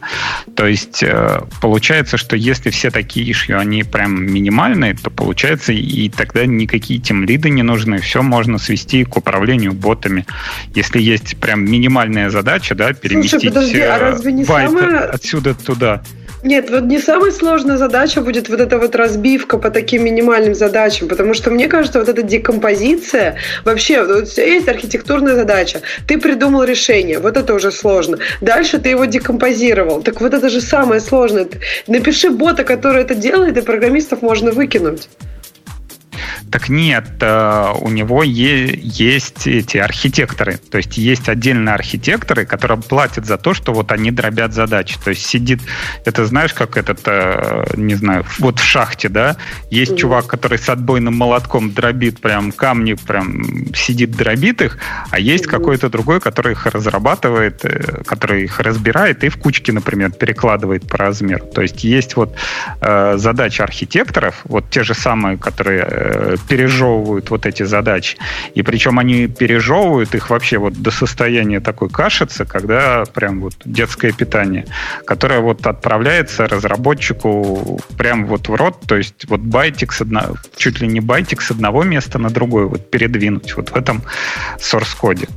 Но Подожди, здесь, опять же... еще один вопрос. А вот смотри, он доживал, допустим, ну не совсем до детского питания, а потом это как бы неглотаемо, не знаю, нет такой технологии, которая это проглотит. Банально вот в праздников ты говоришь там файл записывать, а оказалось, что, не знаю, по какой-то причине там неправильно. Ну, в общем, не будет ли тут вот эти вот обратной связи такой? То есть, типа, ты архитектор на, наделал, как умная голова там, напридумывал всего, а потом тут не работает, тут не работает, тут, и как бы бы ну, то есть, мне кажется, что если бы это было так просто, то индустрия бы до этого дошла смотри, и уже было бы Я не говорю, что это так просто. Я говорю то, что чувак опять пытается переизобретать велосипед. Mm. То есть, Женя, например, помнит, но это было актуально, наверное, лет 10 назад, когда была разбивка по ролям. То есть, например, были архитекторы, были там старшие архитекторы, младшие архитекторы.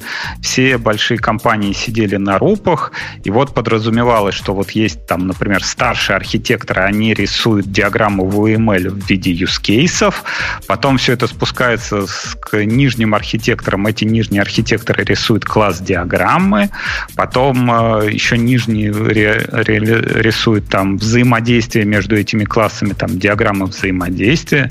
Учу я запомнил-то, блин, что у меня поднимается. Вот. Потом все это спускается э, куда-нибудь в Мумбай, где сидят там эти индусы, которые типа просто берут вот эту документацию и типа набивают код. И, вернее, даже не то, что набивают код, а они берут класс диаграммы, из класс диаграмм генерят классы, и они набирают код только вот конкретно вот в какие-то внутрь методов.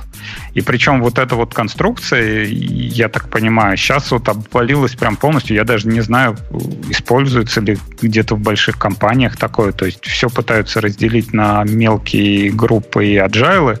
И, по-моему, сейчас вот эти вот рупы у ML, по-моему, уже нигде и не появляются так-то по большому счету. Э, не появляются они неспроста, потому что подход этот был несколько идиотский с самого начала.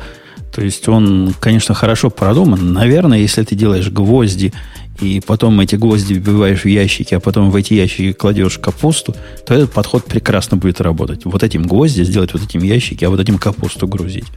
В нашем деле как-то плохо с этим получается. И даже самый простой пример на практике окажется, что но ну, нету таких архитекторов на любых уровнях, которые смогут декомпозицию довести до уровня полнейшего идиота. Не получается. Как бы ни хотелось, не получается.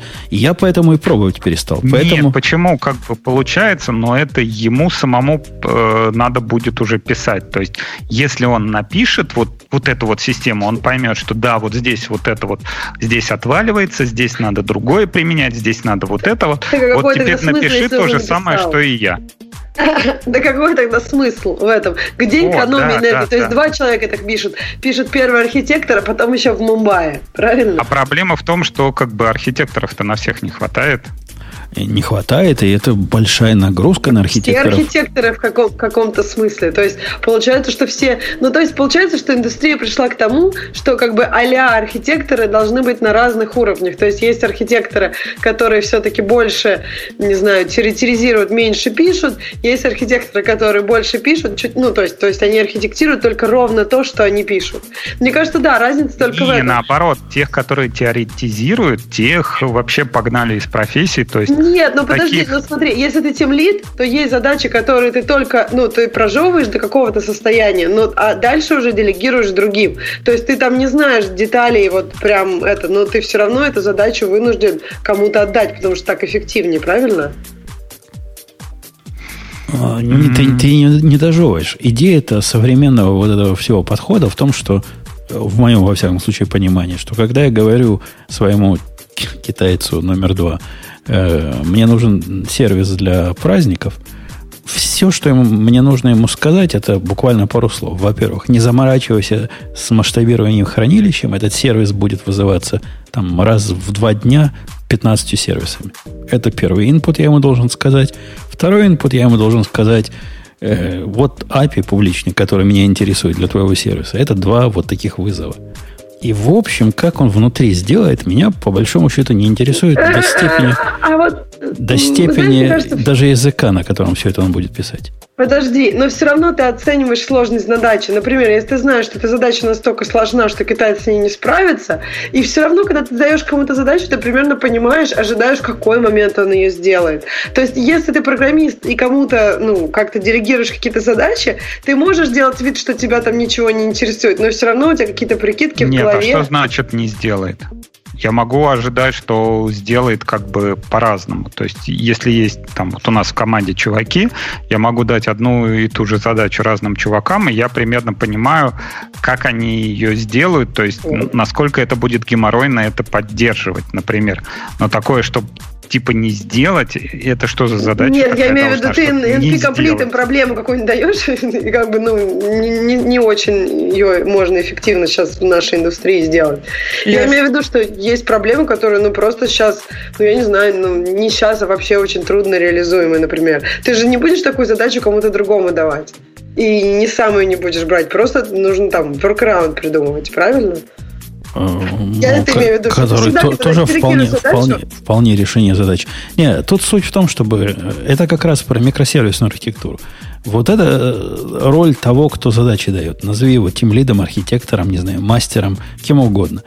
Он должен представлять, что задача, которую он дает, делабельна. И неважно, тоже неважно персонали. Я могу и китайцу дать, могу поляку дать, могу румыну дать, кому угодно могу дать из своих. И они все ее как-то так или иначе сделают. Потому что она делается. Хоть не мытьем, но катанием. Вот он сделает, не знаю, свич на каждый день. Если сегодня день такой праздник, если сегодня день... Это тоже будет решение, которое, в принципе, да. меня да. удовлетворит, потому что с точки зрения внешнего API, ну, ну да, его Просто... будет трудно поддерживать через 15 лет, но меня через 15 лет не волнует. Э, окей. Окей, высказались мы на эту тему. Ну что, про токсичность дальше? Про токсичность. Она просто, по-моему, как а, комплементарная к этой теме. Нет, а вот, кстати, да, интересно, как Женя живет э, в Штатах с таким своим подходом, где э, как бы все в садике, мы все, как это, мы все молодцы, вот вам кубок за участие, туда-сюда. А тут получается, что э, всех надо мочить, всех надо это. Никто не идеальный. Так-то, если была бы американская компания, ты бы, например, был американский менеджер, ты бы сказал бы, ой, вы все такие молодцы, ты молодец, у тебя пиар такой замечательный, все все, бат, там что-то такое, а ты прям правду матку режешь. А, а у нас своей. как-то нетипичная компания собралась. Не специально, но, во-первых, у нас на такую маленькую компанию целых два умных чувака есть. Причем оба умных чувака вот такие критичные. Я еще один, которые э, всегда чем-то недовольны. Во-вторых, наши э, все программисты, которые есть, они как-то не местными оказались. Не то, что мы их выбирали такими, но они с корнями вот из других мест. И не привыкли к политкорректности. И не ожидают от нас, что будет политкорректность. А те, которые местные, они, глядя на нас, тоже такими же стали хамовитыми. Ну, с локальной точки зрения. Не говорят всем good job, там, молодец, какой сегодня замечательный код закоммитил. Не говорит там, ах ты черная обезьяна. Он не, некому так сказать, может быть, и а, говорит. Ну, желтая, что ты желтая обезьяна? Нет, такого не говорят. Такого не говорят. Ну, хотя однажды мой коллега сказал, что вы, говорит, люди, ну, китайцу, типа у вас, у людей, как, с чувством вкуса явно есть какая-то проблема, намекая на всех китайцев вместе. В общем, я с ним согласен. У них есть какая-то проблема э, с чувством вкуса с нашей европейской точки зрения. Ну, вот это было самое близкое к тому расизму, который ты намекаешь. Э, ну так, про токсичность. Ксюша, чем тебя зацепило? Нет, меня ничем не зацепило. Мне просто... Мне кажется, что есть немножко преувеличенное э, впечатление о том, что в Америке все такие вот в конторах, в программерских, что все прям такие очень nice. Мне кажется, очень сильно зависит от команды. Вот как ты сказала, у вас компания вообще все там не очень американцы, и все разные, и как бы уровень, мне кажется, вот этого вот найсости, он как бы балансирует и потом находит какой-то вот удобный формат для этой конкретной команды. И мне кажется, что вопрос в том, что люди, ну, действительно, если они, если никто не отрывается на другом, а все как-то про эффективность, то, не знаю, мне кажется, мало людей имеют какие-то жуткие проблемы с формой. Ну, то есть, если это, конечно, вот не доходит до желтых обезьян, а именно на каком-то вот адекватном варианте, там, говорить good job или не говорить. Ну, европейцы вообще очень такие, ну, как бы ближе к русским, чем американцы. То есть, да, они Слушай, тоже не говорят никакой good job. Ксюш, это, наверное, ты знаешь, как это? Ой, девочки, я такая оторва, да, до первой беременности. То же самое, как бы вариант, э, то, что где-то там, в, ну, я вот работаю в азиатской компании, да, у нас там тоже код of conduct сделали, да, но у нас более-менее как-то все относятся, да, там, меня называют там белая обезьяна. Не, меня называют Evil Monkey. Просто обезьяна. Вот, там... Почему злая тоже... обезьяна? Злостная ну, обезьяна, да. видимо. Ну да. Вот, там э, как бы мы можем то же самое сказать. В американских компаниях, да, вы можете там говорить друг другу, что хотите, вы там сидите, там, не знаю, вот ты поляк, там, ты тупой, там, ты, ты туда-сюда. Но проблема в том, что как только у вас заводится один какой-нибудь правдоруб, да, который говорит там, а вот что это у нас тут мускулинность тут какая-то, а давайте-ка мы, что там в Гугле, давайте-ка мы демонстрацию, а или, или заводится один чувак, который говорит, а типа что-то как-то, а что-то мы баб тут развели, а они ни хрена не умеют, а, а давайте-ка мы их э, поменьше сделаем. И тут он получает коленом под зад, и сразу во всех командах сразу все так затихают, сразу везде так прям Мне кажется, знаешь, это, это немножко другим форматом работает. Леш, ты, ты просто не будешь говорить шутку кому-то, кто ее не понимает. Ну, например, про меня там могут шутить часто что-нибудь про Путина говорить.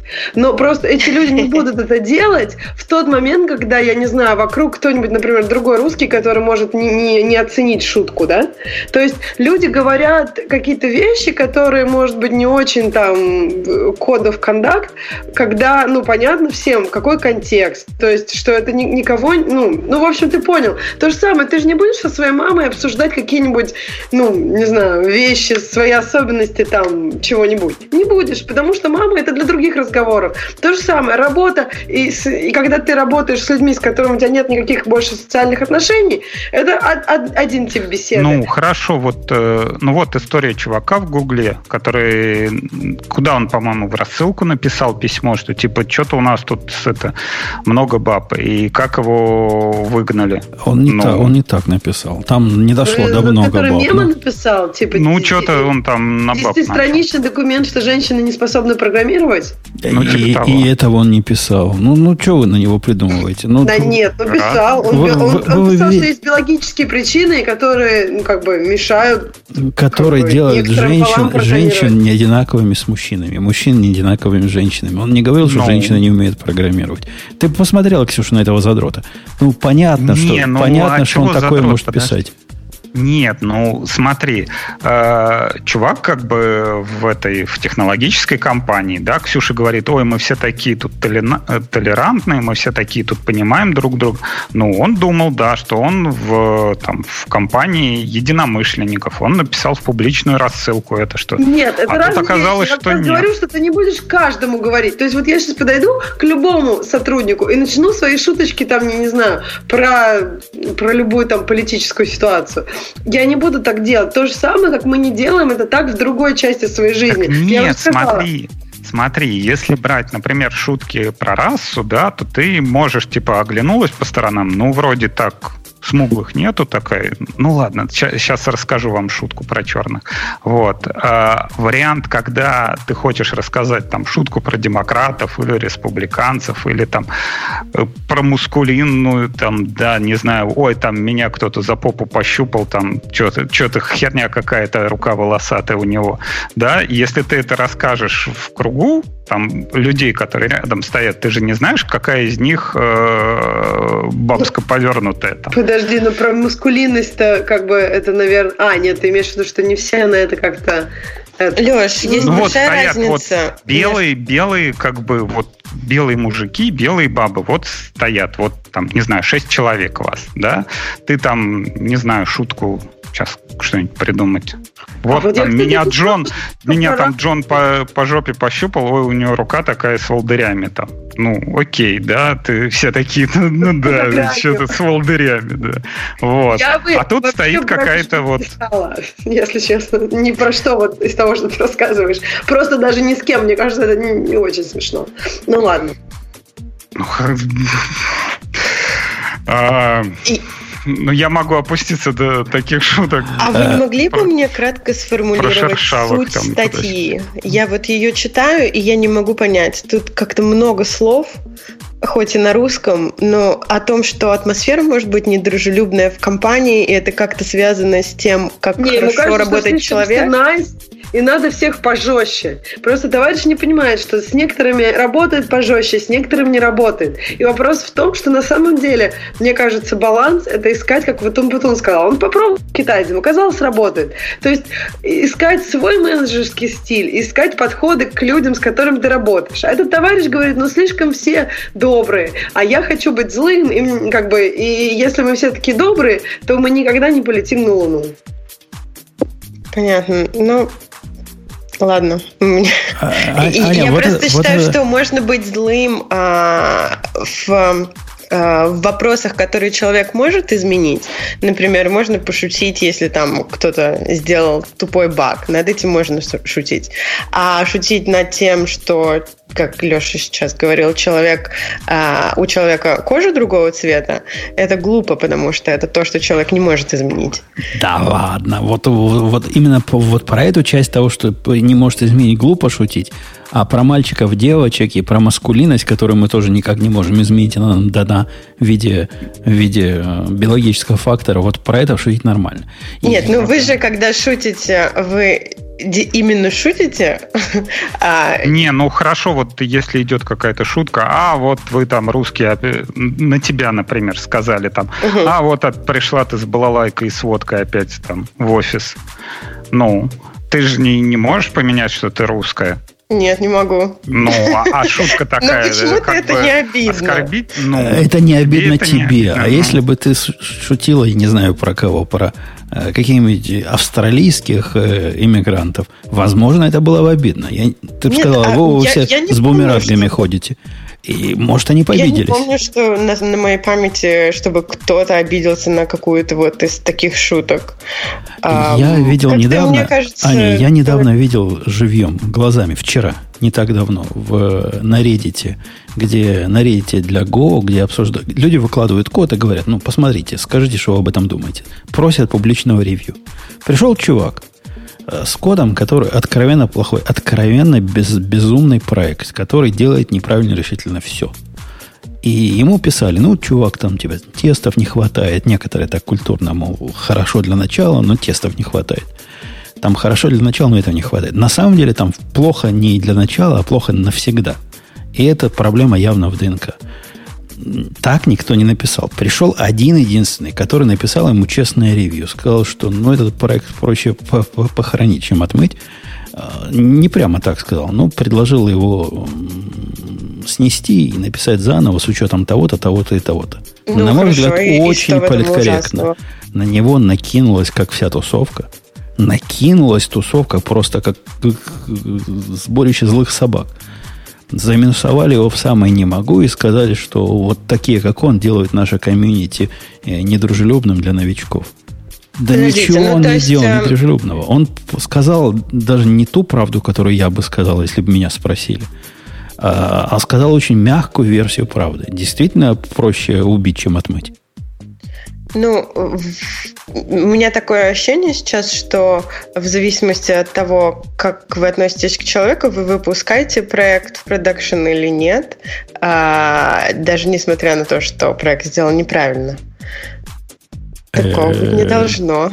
Почему здесь отношение к человеку? Это, это, это, ну, на, накинулись, потому что не нужно было э, говорить, что проект сделан неправильно, да, ведь это молодой человек, и там, может быть, не все понимает, правильно? Ну, начинай, начинающий, ну, начинающий а, а, пришел, попросил совета. Если ты приходишь ага. просить совета и мнения, я думаю, ты должен быть готов к тому, что будет мнение, что это полнейшее дерьмо, то, что ты написал.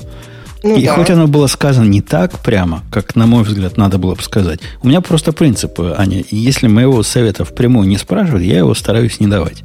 Угу. Но если бы он меня спросил, вот сказал, он потом, скажи, что думаешь про мой проект, я бы сказал, ну, чувак, вон из профессии.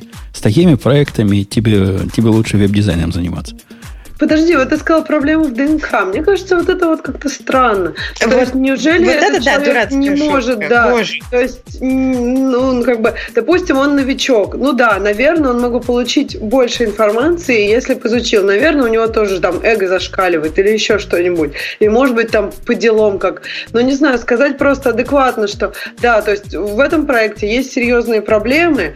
Э, там можно было написать по-другому, более эффективно. Ну, то есть обязательно ли говорить, что это полное дерьмо? Я не уверена. То есть ты можешь донести ту же мысль, что этот проект, ну, как бы сам по себе неэффективен, просто адекватными словами. Так речь даже не идет о проблеме с ДНК. Тот отвечающий, на которого накинулись, он именно сказал, что проект не чинится. Потому что количество проблем, которые тут есть, вот такие, вот такие, вот такие, длинную простыню написал. С конкретными ко- примерами кода, сниппетами. Вот так делать нельзя. Вот это упадет на рейс тут, это упадет а, здесь. Здесь ты ошибки никогда надо. не проверишь. А не его задача написать, как, как ну, что он за него программу напишет. Ну... Там, там написать как надо, проще самому заново это сделать. Ну, это не цель ревьюера. И не цель, это не то, что спрашивал чувак, как правильно написать. Это все ну, было реально неправильно. Получить просто комментарии, а, что все неправильно, и не получить совет о том, как нужно сделать, это еще одна проблема таких код-ревью. Я, например, не считаю код-ревью эффективным, если просто написано, что все не так. Ну, Но хорошо. Как, как ну, они описать? Представьте на мое место. Как Я описать? сделала что-то да, допустим, вот, там, первый день на работе, я что-то сделала, я отправила на ревью, мне написали, все не так. Какие мои дальнейшие действия? Допустим, я не буду обижаться. Я, например, все, я сделаю по-другому, да? Просто не так, как было. Но да, я все да еще не, не знаю, да, как да, правильно. Да, да не так все просто. Во-первых, как, как правильно, это не, не моя задача, как критика тебе написать. Если я тебе как критик пишу, Аня, пишу я тебе, у тебя тут э, переменная по ссылке расшаривается между тремя потоками, которые ты передаешь в канал третьего, это очень плохо, потому что это все вызывает абсолютно недетерминированное поведение системы и миллион потенциальных рейсов Сказать, как это чинить, это непростой вопрос, сказать, как это чинить. Ну, как чинить? Например, поменять твою Ну, архи- архитектуру твоей программы так, Ну, чтобы... почему? А нельзя сказать, что не нужно посылки передавать в разные потоки, иначе получится каша. Ты А, никогда не этого- будешь это- знать, что там на самом деле лежит. Можно, но этого не Что, хватит. сложно? Это не- можно, но не хватит. Потому что это одна из проблем. Там такое количество проблем, что вот эту одну решить не улучшишь этого ребенка, не отмоешь его до бела. Он Ну и что ж теперь на помойку? на помойку и заново задизайнить все это дело совершенно с Нет, другим подходом. ребенка на помойку. Ребенка на помойку и новых наделать. Нет, я против. Не-не-не, Нужно- нужно сам обучать. Мне кажется, тут как раз без делегирования. То есть, если ты сам займешься новых наделать, то как бы пожалуйста. Человек, человек голос. спрашивал совета. Спрос- просил, видимо, честного мнения. Ему чувак дал честное мнение. За это Подождите, честное мнение абсолютно... Я так понимаю, э, основная претензия была даже не к тому, что он там перечислил, что у него не так, а тому, что он в конце...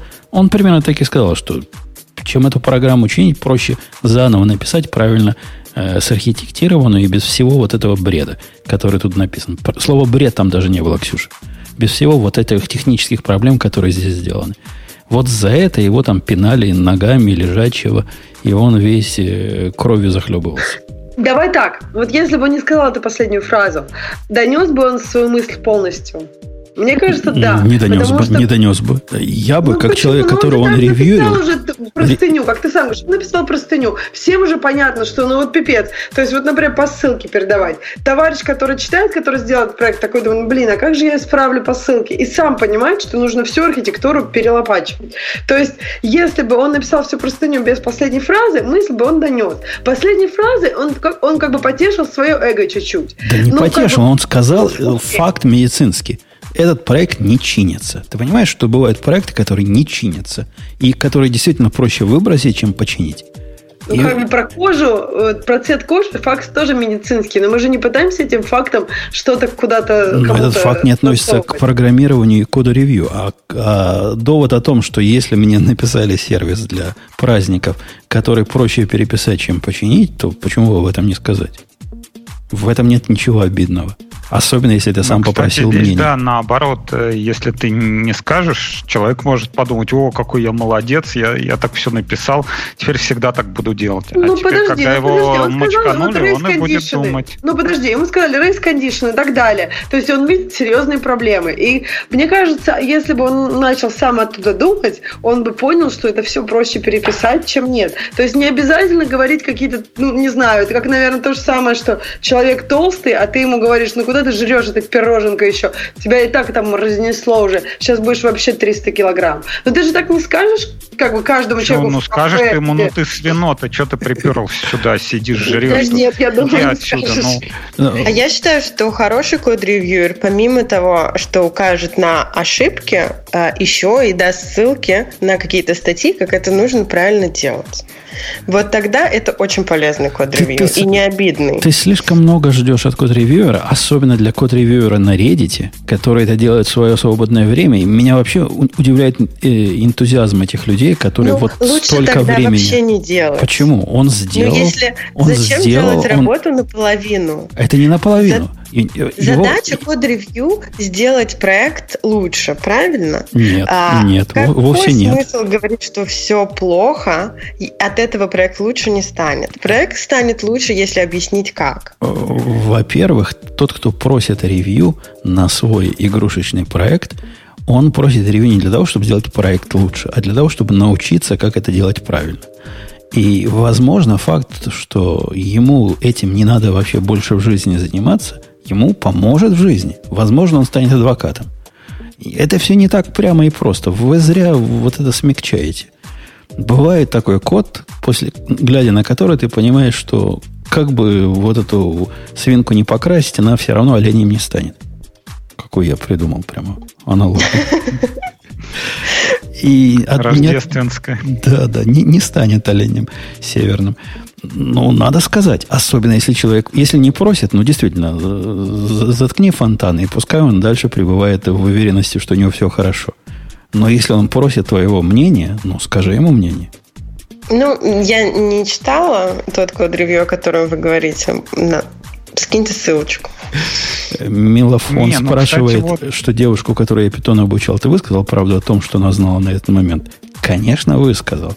Я высказал правду не только о, том, что она знала в этот момент, но о том, как ее учат и как я отношусь к ее учителям и методам обучения. И тем не менее, эта девушка после этого стала женой моего мальчика.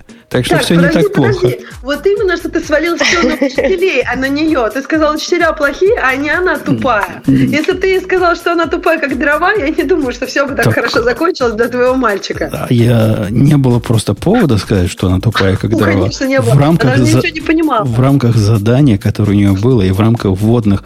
Там достаточно почитать вводные данные, Ксюша, вот этих задач, чтобы понять, что задачи ставили дебилы. И если хоть кто-то сможет с, с, с этого курса хоть что-то сделать более-менее близкое к реальности, она смогла – это уже человек, которому надо хвалить. Он для всех открыт.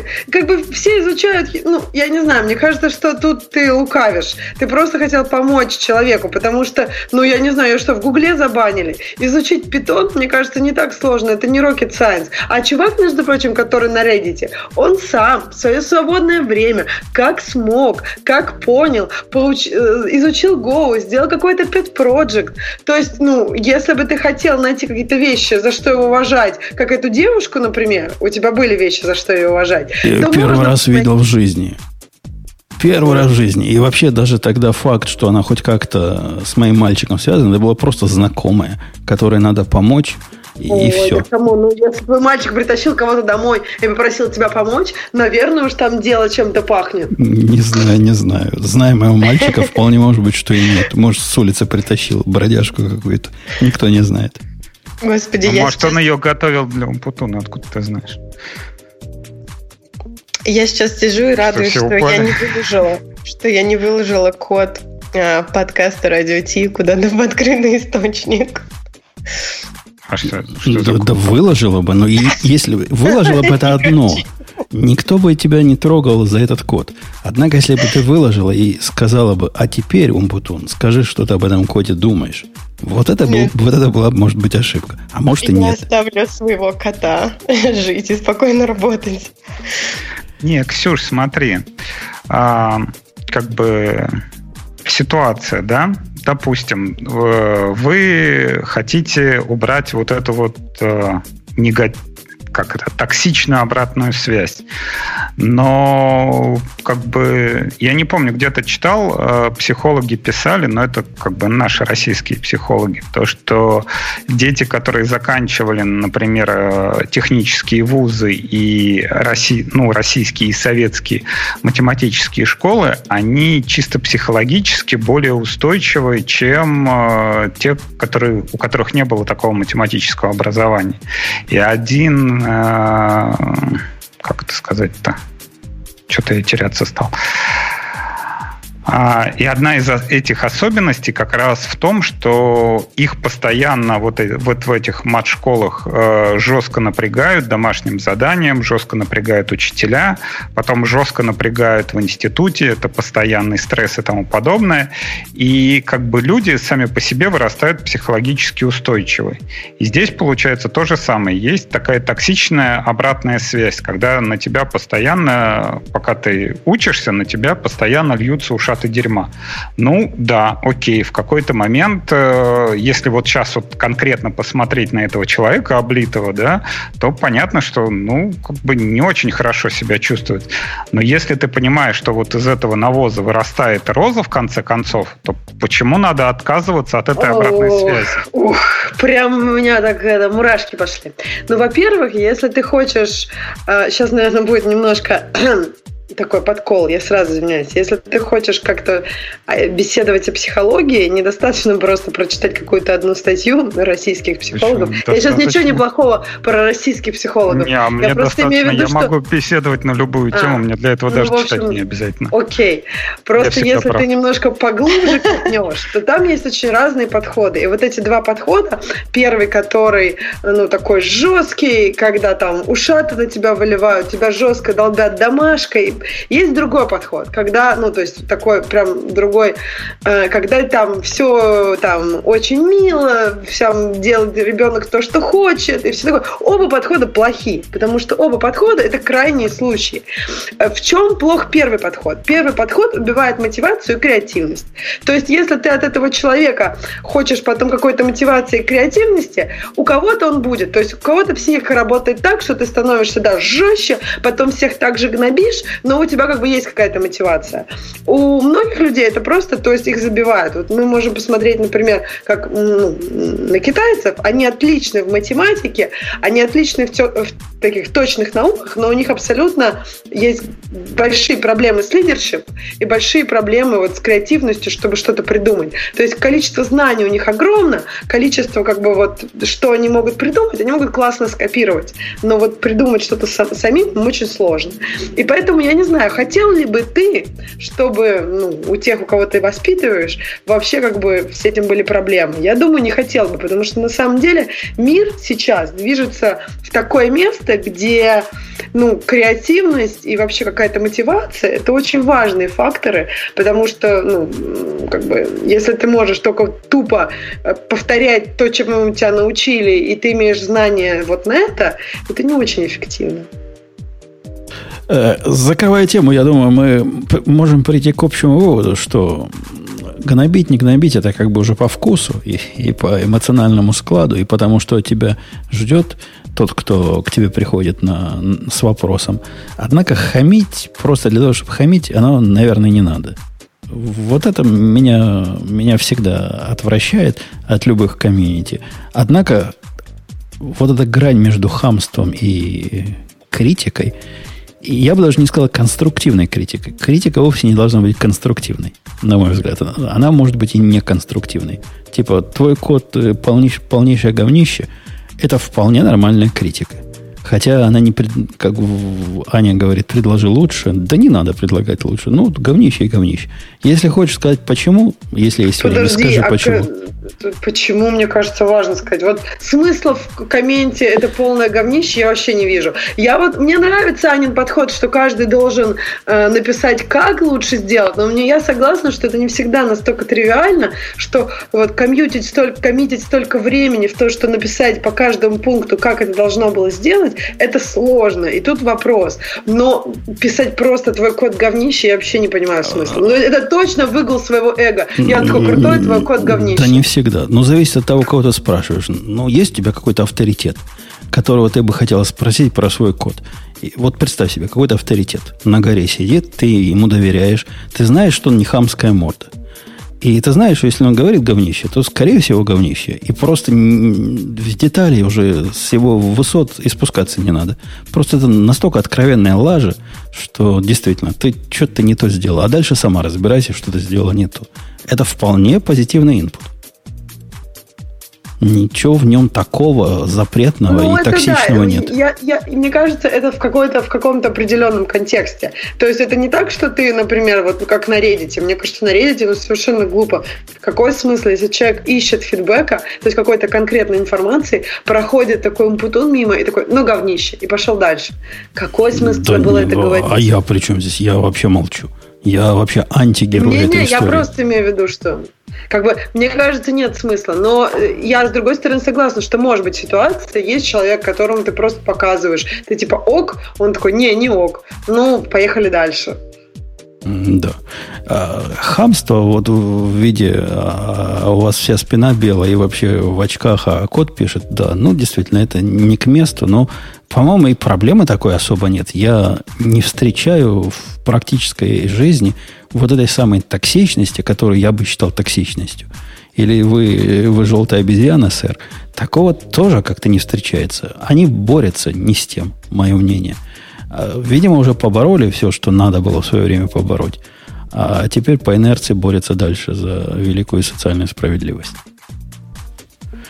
Э, ну что, к теме наших слушателей? Да, поехали. Попробуем, как работает новая волшебная кнопка. Она меня спросила, такие темы слушателей? Я ей говорю, окей. И после этого он говорит, начинаю темы слушателей активировано. И у нас в новостях они появились.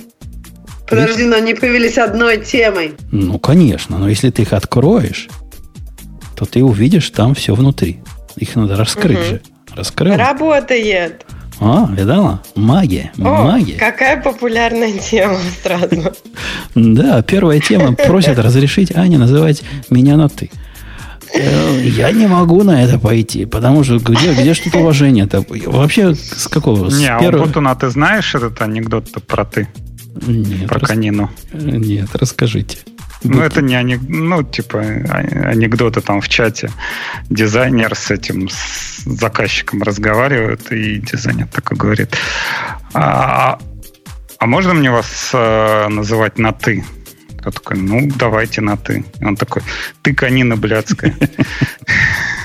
Ой, извините, я к нам ошибся.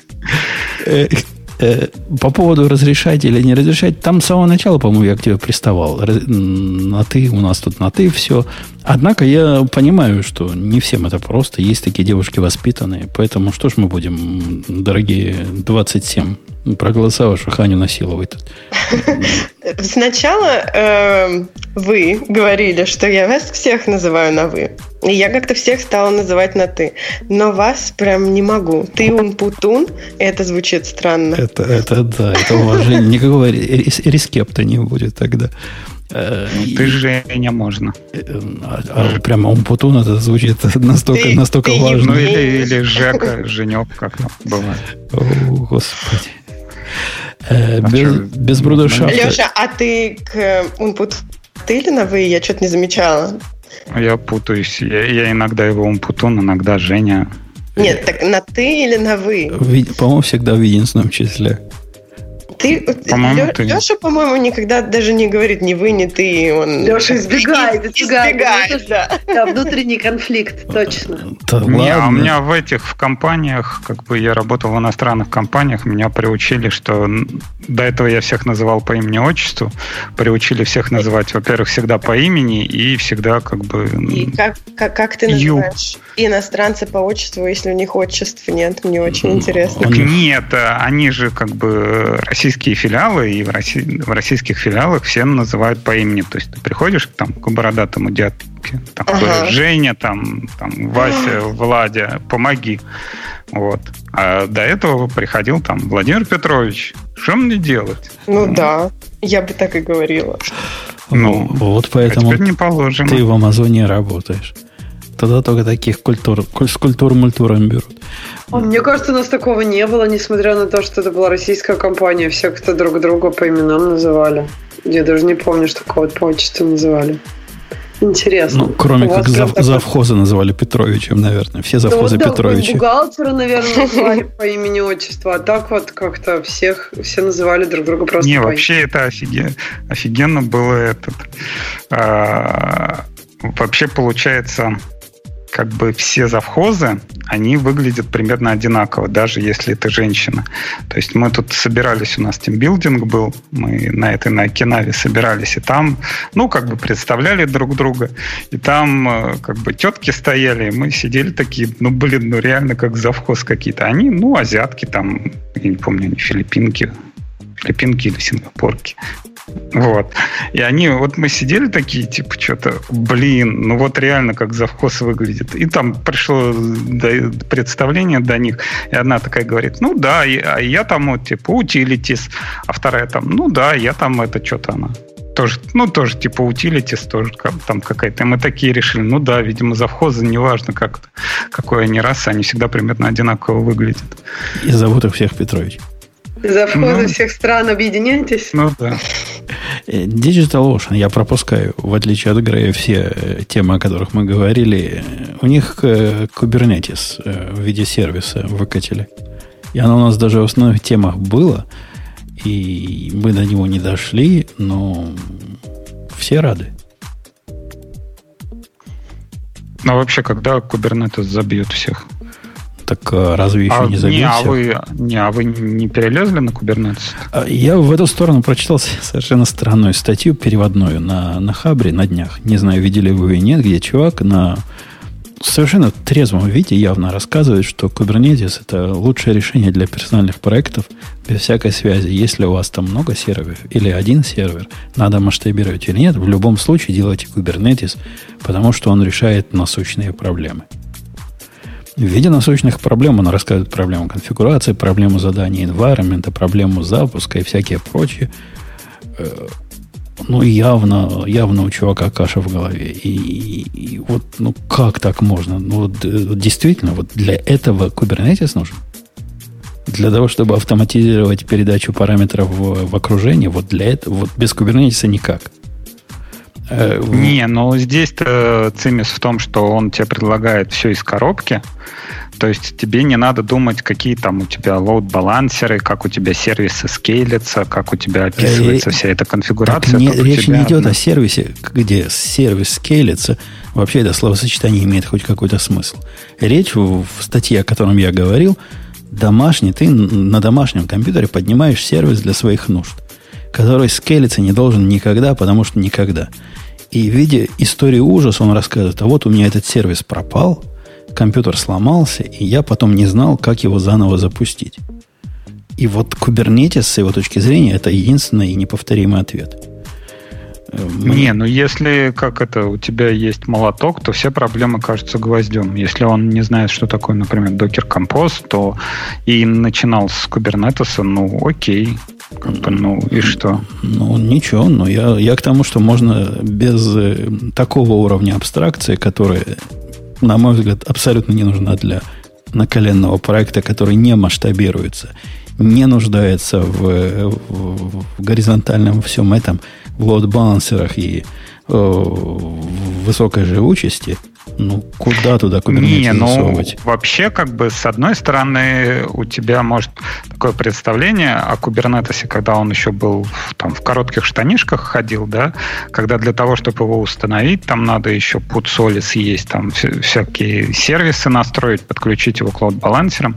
А сейчас э, все вот эти настройки, это вот все берет на себя провайдер. То есть есть у Амазона свой Kubernetes, есть там, у Гугла свой, есть у DigitalOcean свой. И они как бы вот этот вот процесс настройки берут на себя. Это нас там чувака тоже сватали в команду, э, и ему э, и одно из положительных качеств его говорили, что он развернул Kubernetes кластер на AWS. И мы такие, ну да, ну, наверное, он крутой чувак, там, в DevOps его брать. Потом спросили, как ты это сделал. Он такой, ну вот я в AWS нажал кнопку, типа, развернуть Kubernetes кластер. Он меня развернул. Мы такие, ну, ну да, ну, молодец. Он, знает, что такое EKS, но это тоже. Да. Немногие Не, знают. ну так, по большому счету, вот вот набор вот этих файлов, он, конечно, офигенен, но то, как, как это сейчас выглядит, мне кажется, оно прям переусложненное. То есть как ты сказал, наверное, для компаний, не знаю, средних или высший уровень средних, там уже надо Kubernetes. А до тех, которых ниже, честно говоря, что-нибудь попроще, оно гораздо лучше зайдет. Там, не знаю, вот AWS-овский контейнер-сервис мы используем. Или там намат взять, или что-нибудь такое. Оно гораздо проще будет. Э, это раскручивание, накручивание Kubernetes там, где его не надо, это, во-первых, введение э, сущности сверх необходимого совершенно явное и очевидное. А во-вторых, это введение новых архитектурных э, слоев сверх необходимого. Ну, уже были, уже плавали со слоями. Давайте держать до, до того самого минимума, который хватает, и не придумывать этот молоток засовывать во все гвозди. Или эти гвозди во все молотки. Ну, вы поняли, о чем я. А, тем не менее, то, что на Digital Ocean теперь они тоже менедж сервис, это круто. Я не понял, сколько это стоит вот вообще в упор смотрю, не понял, сколько это стоит. Где-то было сказано, что вы можете себе сделать, а вот тут у них на картинках 0,07 долларов в час. Цена непонятна. Чего? Час чего? За что? За, час чего? За, за, за что-то. Блок сторож к нему еще можно прикрутить, лот балансер прикрутить. Э, окей. Не, цена, цена мне непонятная. Эм, но, наверное, наверное, не пытаюсь зайти в более детальные детали. Тоже непонятно. Ну, как-то недорого. Где-то сказано, что вы можете себе поднять на коленный сервис, он будет стоить дешевле, чем самый маленький инстанс, который вам нужен. Ну, окей. Но, а он не нужен. Ну, ну, окей. Э, ну что, к следующей теме, что там ниже у нас идет. Я уже вышел. Windows Server 19 будет включать OpenSSH. OpenSSH. Не прошло и 30 лет. С тех пор, как Причем мы его добавляли клиенты, руками. я так понимаю. Не, по-моему, по-моему, это OpenSSH сервер будет там внутри. Ну, пишется, завезли OpenSSH клиент. Клиент. Заживем. Клиент. А Да. сервер там есть или был? Может, уже давно там сервер есть? Может, уже к винде всегда по SSH подключаются? А мы не в курсе. Тут дело не в том, что клиент Микота, а что и сервер, а как следствие с FTP должен работать. Ну, наверное, и сервер тоже. Да. М. А, вот клиент, кстати, давно уже был в первых инсайдерских сборках. То есть Да, первых сборках комменты есть. 2019 В те времена, когда Ксюша еще не умела программировать, и я не уверен, умела ли разговаривать, ветераны нашего бизнеса, Ксюша, добавляли в какую-нибудь винду, не знаю, NT, сторонние OpenSSH серверы, которые стоили конских денег. Ты не представляешь, ты покупаешь пакет, причем там лицензия была на одновременное подключение э, клиентов. Там до 5 э, стоит 1000 долларов. За каждого нового еще там 200 долларов выложи. И вот так и жили. Так и, так и, так и выживали. Сурово, сурово. Прям Не, вообще. а почему Сигвин ставили вроде и все? Сигвин это ну, ну, не совсем как бы такое. А представляешь, такое решение? Настоящий сервис ставишь, который SFTP сервер, у которого свой клиент менеджмент, который ключи там менеджер, все это в виндовом таком UI сделано, в регистре, куда надо все пишет. Ну, как, как положено все. Вот такой настоящий enterprise продукт был. И- Ну, это только за бабки, видимо. За большие. И за большие. Что там дальше у нас? Дальше у А, интернета могут быть серьезные проблемы из-за языков, подобных C и C++. Я, правда, не читала, там, видимо, что-то про WebAssembly. Ну, нет, я так понимаю, это по поводу этого, как, буфер оверфлоу. Ну, управление памятью, в общем. А, Типа, давайте теперь все перепишем ногой на Rust и не будем париться с управлением памятью. А, об- о каком интернете они говорят? То есть об интернете в смысле браузера? Или Да, прям- в смысле Firefox, Chrome, Windows, Android и iOS, они все написаны на C-подобных языках, я так понимаю, и Memory and Safety. Типа, давайте все мы перепишем на Rust, на Swift, и все, все у нас будет замечательно, заживем. Не будет ни радио, ни кино, одно Ну, сплошное чё, телевидение. Круто, все напишем на, на расте. Весь мир перешипен на расте. А, На переписание на Go как-то... А, кстати, а почему все не Тоже. переписали на Java? а? Вот вопрос. Так все и переписали на Java. Не, вообще все. Это- Вообще все. Так практически все, до чего могли дотянуться, и переписали на Java.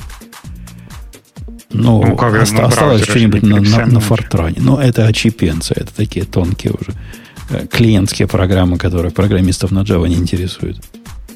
Хотя Не, были, я были виду попытки. вся- всякие клиентские.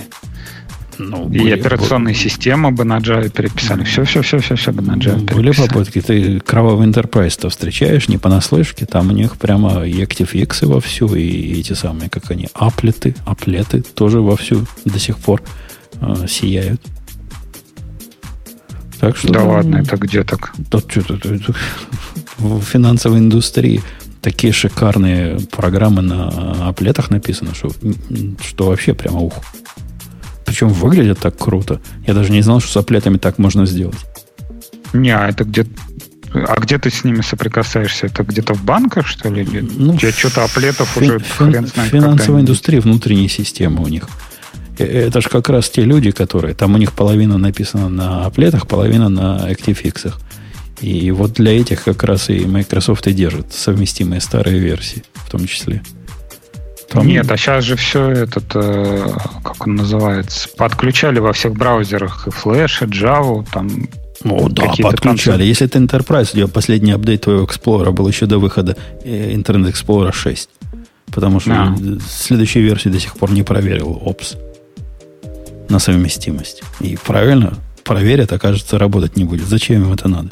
Работать не трогай.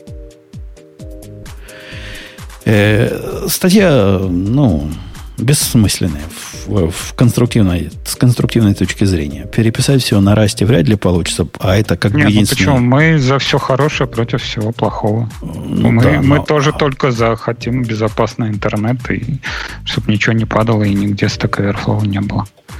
Мы согласны, согласны. Что дальше у нас? А, токсичность. А, обсуждали, по-моему, уже. О, а тут что-то про меня. GitLab услышал и понял боль плохого Алексея.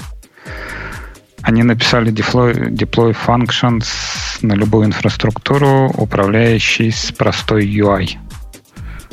Они это называют GitLab Serverless. Я эту статью читал прямо вообще она confusing. То есть, что бы вы подумали, когда э, они анонсируют GitLab Serverless? Я бы подумал, что GitLab теперь может работать в лямдах. Ну, что да, еще я нужно? тоже так подумала. Ну, скорее а наоборот. На, на лямбды могут работать в GitHub. Почему? GitHub а, лямбда. Лямбды в GitHub? Это, Ой, в GitLab. Зачем? GitLab. А зачем там лямбды? Ну, ты пишешь, например, автоматизация? Не, ну ты пишешь, например, какую-то простую функцию. Вот я сейчас ковырялся с этим, с Cloudflare. Там есть такое, такое понятие воркеры. Ты пишешь какой-то код на JavaScript, и он выполняется у них на серваках.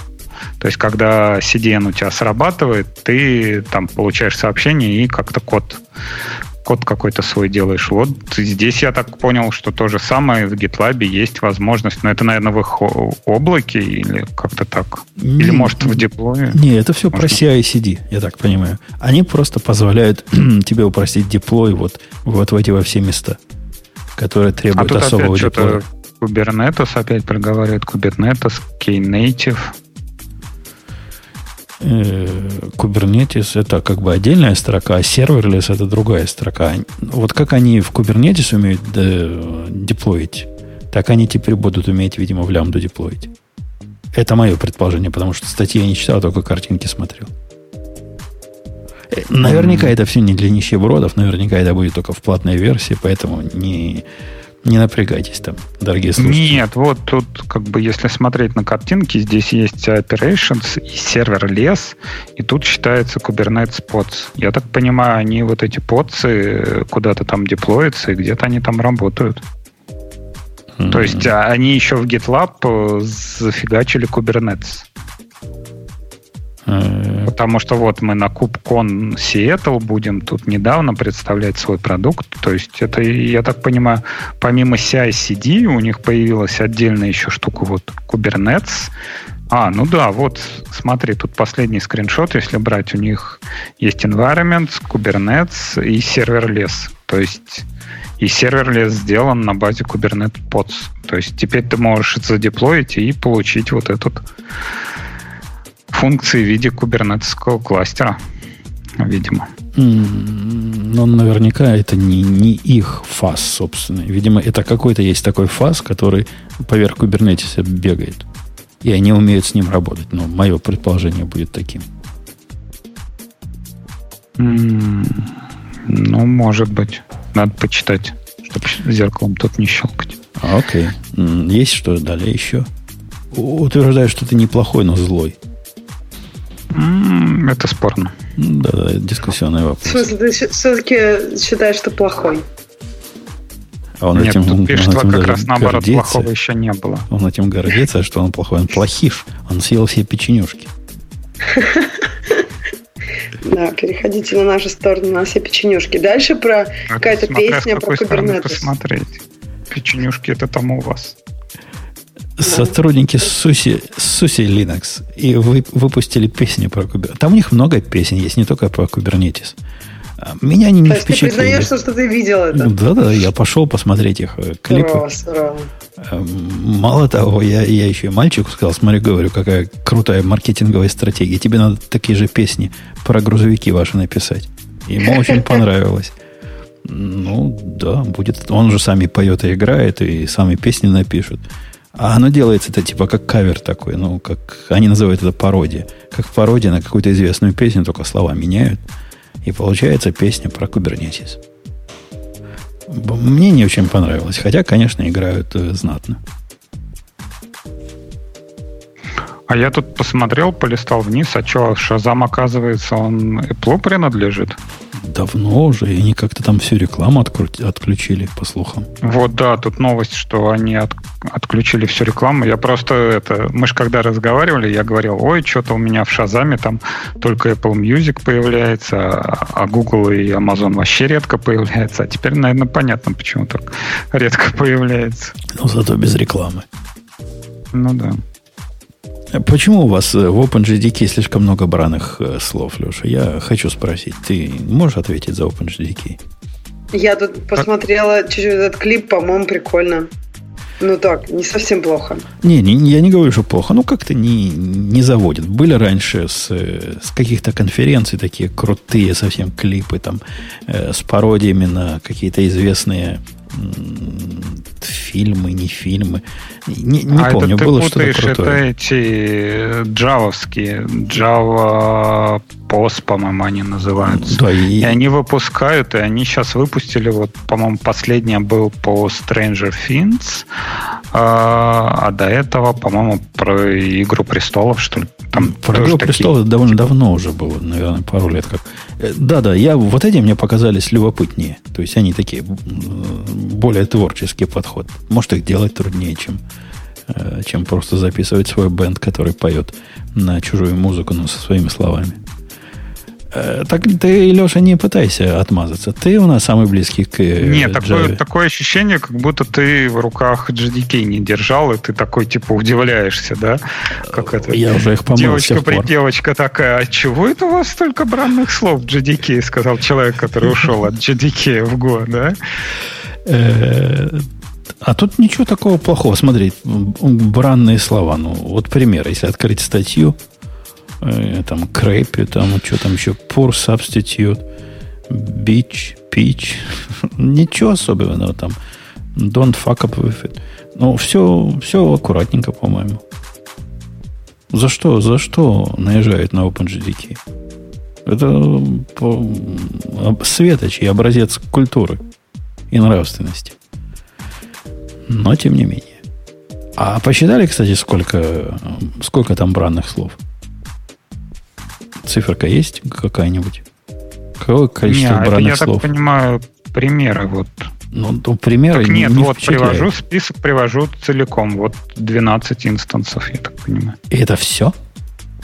Ну, типа, да.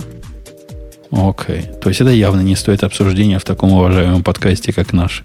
12 на OpenGDK. Ну да, вот всего автор насчитал 12 экземпляров подобного рода багов.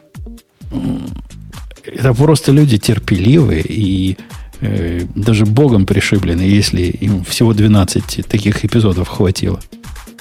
Не, ну тут ты как бы...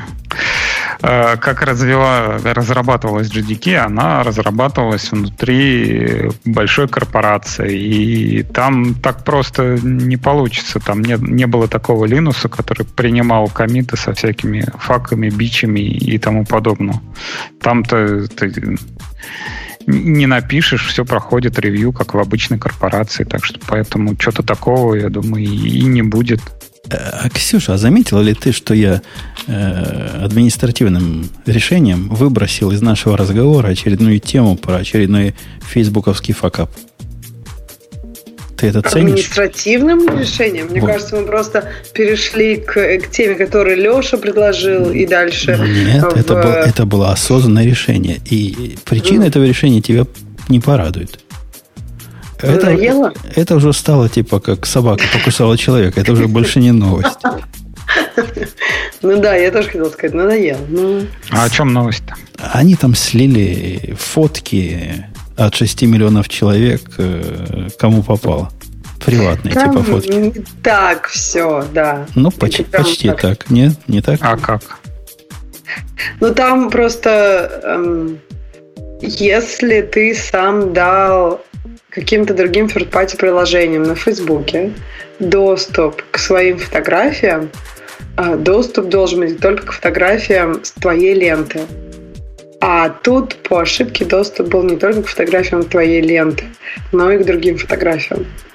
Ну, то есть ну, интимные то есть фоточки реально. можно было посмотреть, которые ну, ты складываешь. Ты как бы в Facebook свои интимные фоточки не в мессенджер, а именно вот в Facebook. Ты туда куда-то их постишь. Ну, представляешь, у, у тебя такое интимное, не знаю, как это называется, когда ты со своим бойфрендом там общаешься, там можно да. один на один. И вот эти фоточки тоже утекли, Нет, я так ну понимаю. подожди. То есть реально ты с бойфрендом заводишь группу на Фейсбуке для своих интимных фоточек? Ну, если бы я был девушкой, может быть, и завел бы, я не знаю. Нет, а, а что ну, далеко ходить, Ксюш?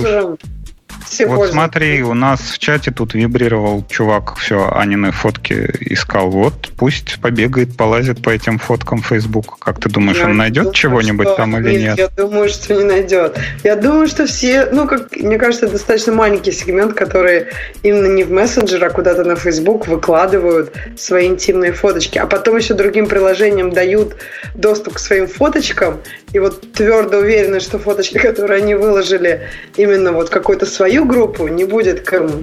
Ну, в общем... Конечно, и, если там написано, фоточка будет видена только Васе Попкину. Они доверяют. Люди-то доверяют тому, что написано. Facebook-то неправду не напишет. А оказывается, не, ну, не да. только. Ну, нет, на самом деле, конечно, факап серьезный. Я согласна. Ну, не, а вообще тут, я не помню, кто-то... Ну, тоже я что-то слушал, все рассказывали, что в Штатах молодежь активно... А может, это у вас тоже в подкасте обсуждалось, что молодежь активно валит с Фейсбука, и Facebook такой стал как типа одноклассники у нас. То есть там встречаются люди, у кого за 30, вот, и, там уже чего-то нового найти уже невозможно. Да, на самом деле динамика намного сложнее. Если покопаться в этом, то динамика такая, что молодежь действительно не хочет быть в одной и той же социальной сети, что и их родители. То есть поэтому молодежь там Snapchat, Instagram куда-то подальше от родителей. Но есть тенденция, что в какой-то момент, когда они становятся уже сами, например, родителями и хотят там родителям фоточки своих деток... Найти показать. одноклассников. Не, ну нет, они на самом деле, да, возвращаются в Facebook. И часто, чтобы быть ближе как бы к семье именно, не к одноклассникам. Мне кажется, в России вот нет такой, я не уверена, что есть такая тенденция. В России есть, мне кажется, чаты, да, вот телеграм-чаты со своими родителями, это какая-то популярная штука, да? Или, или ты уже тоже не в России? Нет, я еще в России телеграм-чаты с... в смысле? Так с чаты это же мессенджер. Ну да, но я имею в виду вот как взаимодействие, вот именно какая-то семейная, семейное взаимодействие электронное. Вот в России ты бы как сказал, как, как, как, как по-твоему происходит? iMessage, Telegram, mm, но не через социальный. Ну, я тут э, особенный случай, у меня нету нигде ни в каких социалках вообще. Вернее, я есть в Твиттере, но там я так фигачу периодически технические вещи. У меня нету такого, что вот я там почистил зубы, вот я там помылся попу. Там, Купил новую себе кобуру. Да, купил новую себе кобуру, я до такого не опускаюсь. То есть не, у меня, у все, все ближний круг, семья, фотки, это все никуда не выкладывается. Ну, я думаю, это мы все такие. Кроме, кроме Телеграма, которому ты просто доверяешь. Ну, если считать, что фотки как бы пересылаются в Телеграме и видео тоже пересылается в Телеграме, ну, в принципе, да. Но здесь э, он только с точки зрения выбирался как мессенджер, у которого есть клиент под э, ноут и под мобильник. То есть это я уже рассказывал давным-давно, как я на Telegram вышел. Э, нужен был мессенджер, который есть и на компьютере, и на мобильнике. И на тот момент ничего такого не было. И, по-моему, сейчас до сих пор нет э, нормального мессенджера, у которого есть интеграция между мобильником и компом. Ну, если мобильник и комп правильной фирмы, так есть такой. Ну, iMessage, да. Мне кажется, iMessage раньше появился, чем Telegram. Ну, iMessage, вот дизайн, который стал в 11 в 12 это прям, не знаю, что-то как, какой-то вырви глаз. То есть, чем Telegram на мобильнике всегда нравился, тем, что у него прям такой простой лаконичный интерфейс, без каких-то вот этих баблов. То есть, захотел ты стикер, зафигачил, ну, текст что-то написал, видео. То есть, ну, не знаю, у меня iMessage только там, технически. Переписываться в нем вот в этих больших баблах прям как какая-то детская это. А, а раньше это наоборот, это наоборот, это новинка. Раньше там можно было, но можно было аккуратненько боксами сделать. У нас когда-то iMessage был действительно основным мессенджером на работе. И нас тоже баблы а, отвратили лет пять назад или шесть, когда они это в, в, нам всем в глубь ну. Да. Причем я... А, вот здесь вот как раз по поводу этого. А это, по-моему, Бобук э, писал, что iMessage э, самый популярный мессенджер как раз среди молодежи, как раз из-за того, что они добавляют там всякие эти эффекты, большие баблы. Это типа нравится всем миллениалам и тому подобное. А в Твиттере тоже вот эти глупости есть. Там стикеры какие-то, еще что-то такое. Все там тоже бывает. В Твиттере стикеры? Не в Твиттере, в, в, в Телеграме. В Телеграме все ну, это тоже есть. Не, ну там как бы э, стикеры как раз очень нравятся э, таким людям постарше, типа меня. То есть я прям могу разговаривать с стикерами. У меня набор там штук 20, я могу любой сложности предложения сказать с помощью стикеров. Э, окей. Uh, okay. я, я... Зачем? Я, я думала, что это, это как-то... Ну, я читала, что это очень популярно в Азии, стикеры. Но я вообще не понимаю, зачем они нужны. Слова же есть, это же удобно. Л- ладно, слова, но ну, эмодж, а эмоджи есть. Что тебе эмоджи там... не подходит? Ну, а тебе хочется Сталиным вот и с надписью расстрелять. Вот как ты это с эмоджи покажешь? Э, грустную мордочку я бы показал. Ну, но она не выразит всю экспрессию или там, не знаю, там, э, там разные мимасы бывают. Или там какашку, вот ты у тебя эмоджи какашки, да? Ну, ну что это такое? Ну, а там в стикерах там, знаешь, какие бывают? Там вообще закачаешься. Ну, ладно, я добавлю, раз уж ты так рекламируешь набор стикеров, который называется «Единороги». Просто мне их явно не хватало для общения. Вот хочешь, добавь себе набор стикеров «Разбор полетов». Даже я там есть. А... Правда, ублюдская фотка, как всегда, но все равно. А это, то есть, трендинг стикеры, это не все, что у них есть. Там у них еще больше бывает. Их как-то искать да. нужно. Нет, есть. А как их вообще добавлять можно? Вот я сейчас в Телеграме. Э, я Нет, зашел в settings stickers. А, settings. Окей, а stickers, да. О, это дофига. Stickers, ты, во-первых, там, по-моему, поиск есть, и, во-вторых, если ты куда-то заходишь, там есть специальная ссылка, там, Тими, и можно вот стикер зафигачить. Вот и я, сейчас я, я, я тут никаких э, поисковых возможностей не вижу. Да, я тоже, тут нет никакого поиска. Тут есть стикер set, э, suggest stickers by emoji, это жесть какая-то. А, а, ну вот тут, наверное, есть all sets, my sets, none, all sets. А ну вот в чате там Telegram stickers. Вот наши стикеры. Okay. То есть э, можно любые фотографии нарезать, как они это будут выглядеть. Хотите, можно Женю нарезать тоже. То есть нам, ты считаешь, что пора делать этот радио T сет? Ну да. да, почему нет? Вот опять же, да, опять же, фото они хотели, вот можно ее тоже там по-всякому склонять. Набор стикеров чисто женские фразы. Окей, понятно. Что? Как там фразы в стикерах? Я с тобой не разговариваю, а ты точно меня любишь. Вы все мужики одинаковые. К этому всему какие-то классические э, скульптуры прилагаются. А почему нельзя просмотреть и можно только добавить? Или можно просмотреть? А, нет, можно просмотреть. О, ужас. Э, да. Да. Ну, в общем, это поколение молодое, типа, типа плохого Леши, вот такое любит. Вот я, да, чувствую себя очень старой, когда вижу стикеры. А ну, вот... видимо, вот Леша молодец.